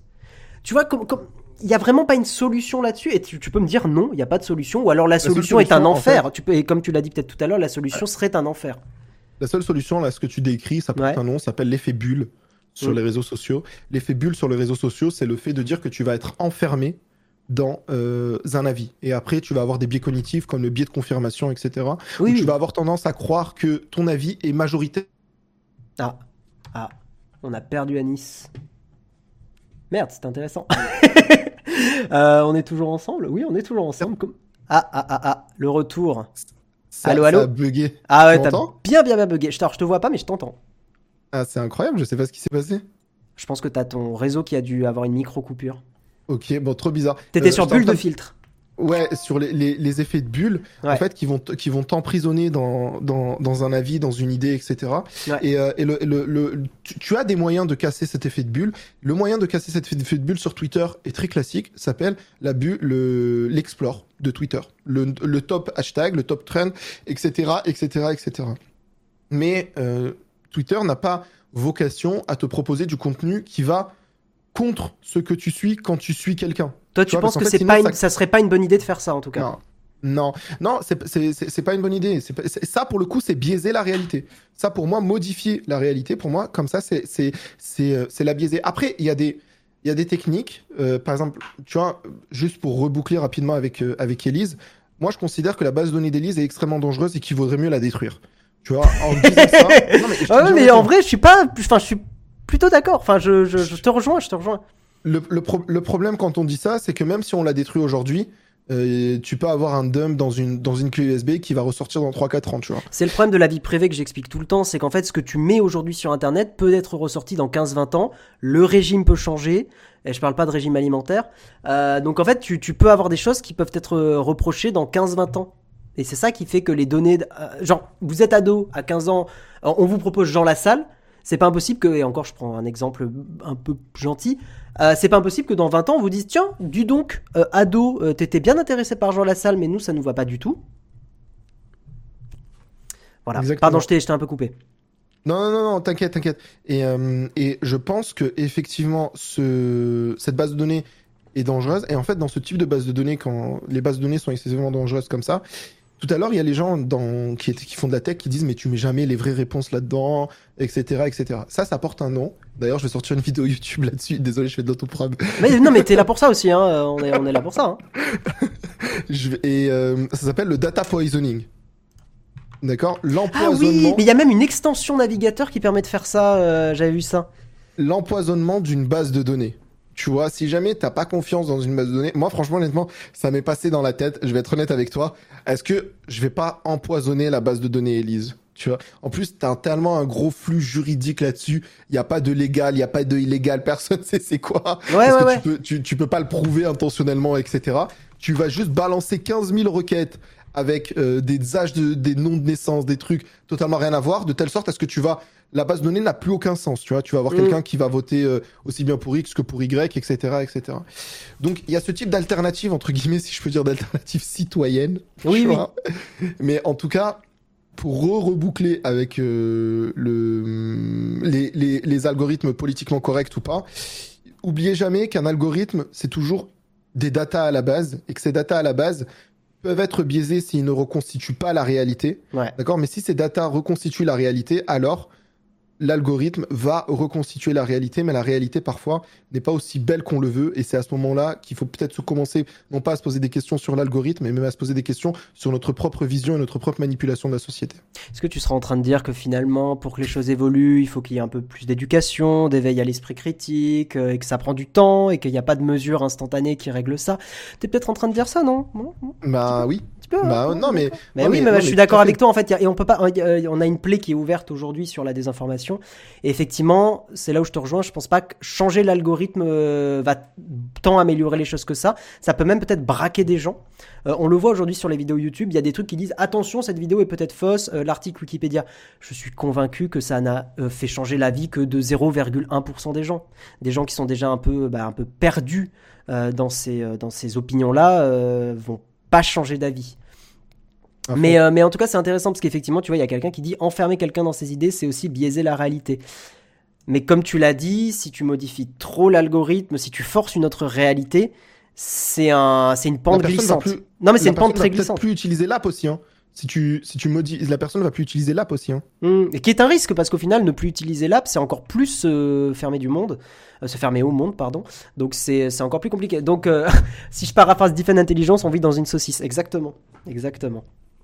En Qui tout ont- cas, ceux qui ont- euh, si, tout, euh, si toutes ces problématiques, etc., vous intéressent, il y a la chaîne YouTube, il y a la chaîne Twitch. euh, Exactement. Point d'exclamation invité dans le chat, hein, qui est toujours. où on traite prêt. tous ces sujets. N'hésitez pas à aller faire un petit tour, les amis. Bah voilà. Bon bah merci, merci Anis, c'était super intéressant. Merci Non. à toi de l'invitation. Moi, c'est c'est ma bataille sur, sur l'Internet, de faire comprendre l'Internet aux gens. Bah écoute, c'est chouette. Et euh, bah, quand tu veux, on se refait un truc. hein. J'espère que tu repasses à Paris, que même on se tourne une vidéo un jour. hein. Il y a peut-être moyen de faire un sujet, euh, un sujet croisé. Let's go, avec grand, grand plaisir. Prochain live sur la chaîne Twitch ce soir, les amis. Allez, il fait sa promo, Intelligence. Let's go. Allez, rejoignez Defend Intelligence, hein, ouais, sur, euh, enfin Intelligence, sur Twitch, sur Twitter, sa page euh, Totem aussi, qui est un peu le lien vers, vers tout. Donc n'hésitez Ça, pas. c'est moi qui les connais, tu sais, c'est ma startup. C'est vrai? Ouais, je te jure. Ok, c'est bien. C'est quoi C'est la, C'est un, un truc. équivalent de Linktree français, quoi. Mais c'est un truc où ça collecte pas les données. Enfin, t'as fait un truc propre, c'est ça? Non, ça collecte à mort de données. Et tu les revends derrière. Allez. voyez, hein, voyez, super, super. Moi, je suis déçu. hein. Je suis extrêmement, je suis extrêmement déçu. Bon. Eh ben, tu vois, les gens, ils sont hyper contents dans le chat. hein. Merci, c'était hyper intéressant, c'était cool. J'apprécie beaucoup son contenu. Bah, n'hésitez pas à le, à le découvrir. Effectivement, tu streams très régulièrement. T'as la chaîne YouTube, tu fais des petits docus, des petits reportages. C'est hyper intéressant. Et, euh, et puis voilà, ça régale. Donc, on vous fait des bisous. Moi, je vais vous prendre encore une ou deux minutes pour répondre à des questions. Et après, on va terminer parce que on a, comme tout le monde, une journée de taf. Des bisous, Mister Anis. Ciao, ciao. Merci à tous. Bisous, les Noitekos. Allez, à plus. Salut, Guillaume. Salut. Eh ben c'était grave cool. Hop, voilà, on va arrêter là. On va passer à la dernière rubrique de l'émission, le petit camp de fac, mais on va vraiment le faire très rapide, il est déjà 9h45. Un zébardi.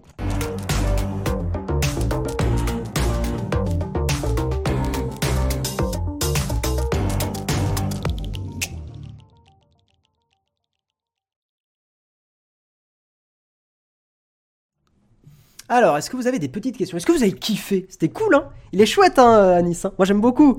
J'aime beaucoup. Puis, il a justement ce, côté un peu tranché. Euh, alors, effectivement, des fois, euh, il y en a qui aiment pas. Mais, mais c'est vrai que bah, quand, tu connais un peu ton domaine, euh, t'es quand même plus à même d'être euh, euh, d'être choqué ou scandalisé par certaines choses. Donc, moi, je trouve ça, euh, je trouve ça hyper intéressant. Et c'est pour ça qu'on avait envie de vous le bah, de, bosser ensemble et de faire une émission ensemble. Trop bien, refaire plus souvent, très cool. Basti qui dit j'utilise Linktree, c'est quoi Totem? Aïe aïe aïe, Basti en sueur. Faut utiliser les services des copains, Basti. hein. Faut utiliser les services des copains. Tiens, il commence à faire nuit, c'était long ce mec. Ah oui, McFlurry, t'es pas en France. C'est vrai, c'est vrai. Ouais, n'hésitez pas à rejoindre Defend Intelligence, hein. vraiment, euh, ce qu'il fait, c'est chouette. Euh, J'ai tout loupé, je viens d'arriver, vivement le replay. Bah, hésite pas. hein. De toute façon, euh, il y a la chaîne. N'hésitez pas à suivre la chaîne des highlights, hein, la chaîne d'actualité tech, où on fait une vidéo par jour, ce qui est un, extrait du, live. Et sinon, effectivement, le replay sera dispo sur Twitch et YouTube. N'hésitez pas plutôt à utiliser Twitch pour les replays. Pareil que vous allez être invité sur France 24 après l'émission d'hier. Euh, on n'a pas eu encore l'invitation officielle, donc écoute, on, verra, on verra, on verra. Bon, moi je vais vous laisser les gens. J'avoue que, j'avoue, j'ai envie d'aller aux toilettes. Voilà, je suis méga honnête avec vous. Euh, mais je vais vous laisser. Putain, qu'est-ce que c'était cool cette émission. C'était trop bien. Euh, en plus c'est trop marrant parce que Anis, en fait, je connaissais déjà un peu son contenu et on s'est capté à Paris il y a genre quelques mois. Et j'arrive dans le bar et il fait Waouh Guillaume, comment ça va et tout? Et moi je le regarde, je fais Je suis désolé, je vois pas quitter. Et il m'a regardé, il fait mais je suis défunt d'intelligence. Genre il était à deux doigts de me baffer. J'étais là ah mais putain mais en fait je l'avais jamais vu. J'avais vu que son logo, je l'avais vu sur Twitter, Diffen. Euh, donc je je savais pas quelle quelle tête il avait. Et, euh, et voilà donc il y a eu un il y a eu un quiproquo hein, incroyable. Voilà effectivement c'est c'est l'histoire de notre rencontre avec avec Diffen et après on a on a bien rigolé, on a passé une très bonne soirée. Voili voilou. Euh, gauche, t'as un masque avec mon logo. Euh, la noise revient à 17h pour le Twitch achat. Donc oui, je le rappelle. Euh, euh, ce soir à 17h, Pierre et Maris vous font un touche achat exceptionnel en direct du yacht de Malte. Et demain à 8h, c'est encore moi qui vous fais le mug, donc on parlera de l'actualité tech, pas d'invité demain. Par contre, semaine prochaine, jeudi prochain, il y aura Mathieu Lambda en invité du mug.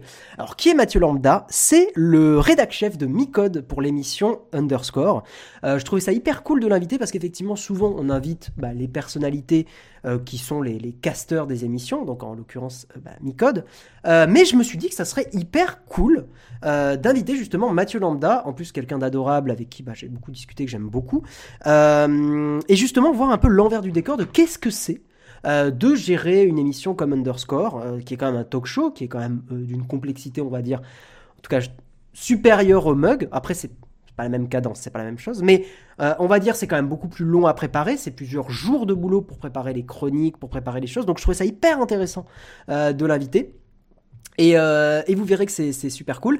Et, et donc, bah, on se retrouve ce soir à 17h sur Twitch pour le Twitch Achat. Des bisous tout le monde, merci d'avoir suivi l'émission et on va faire un petit raid pendant le générique. Ciao ciao, bye bye.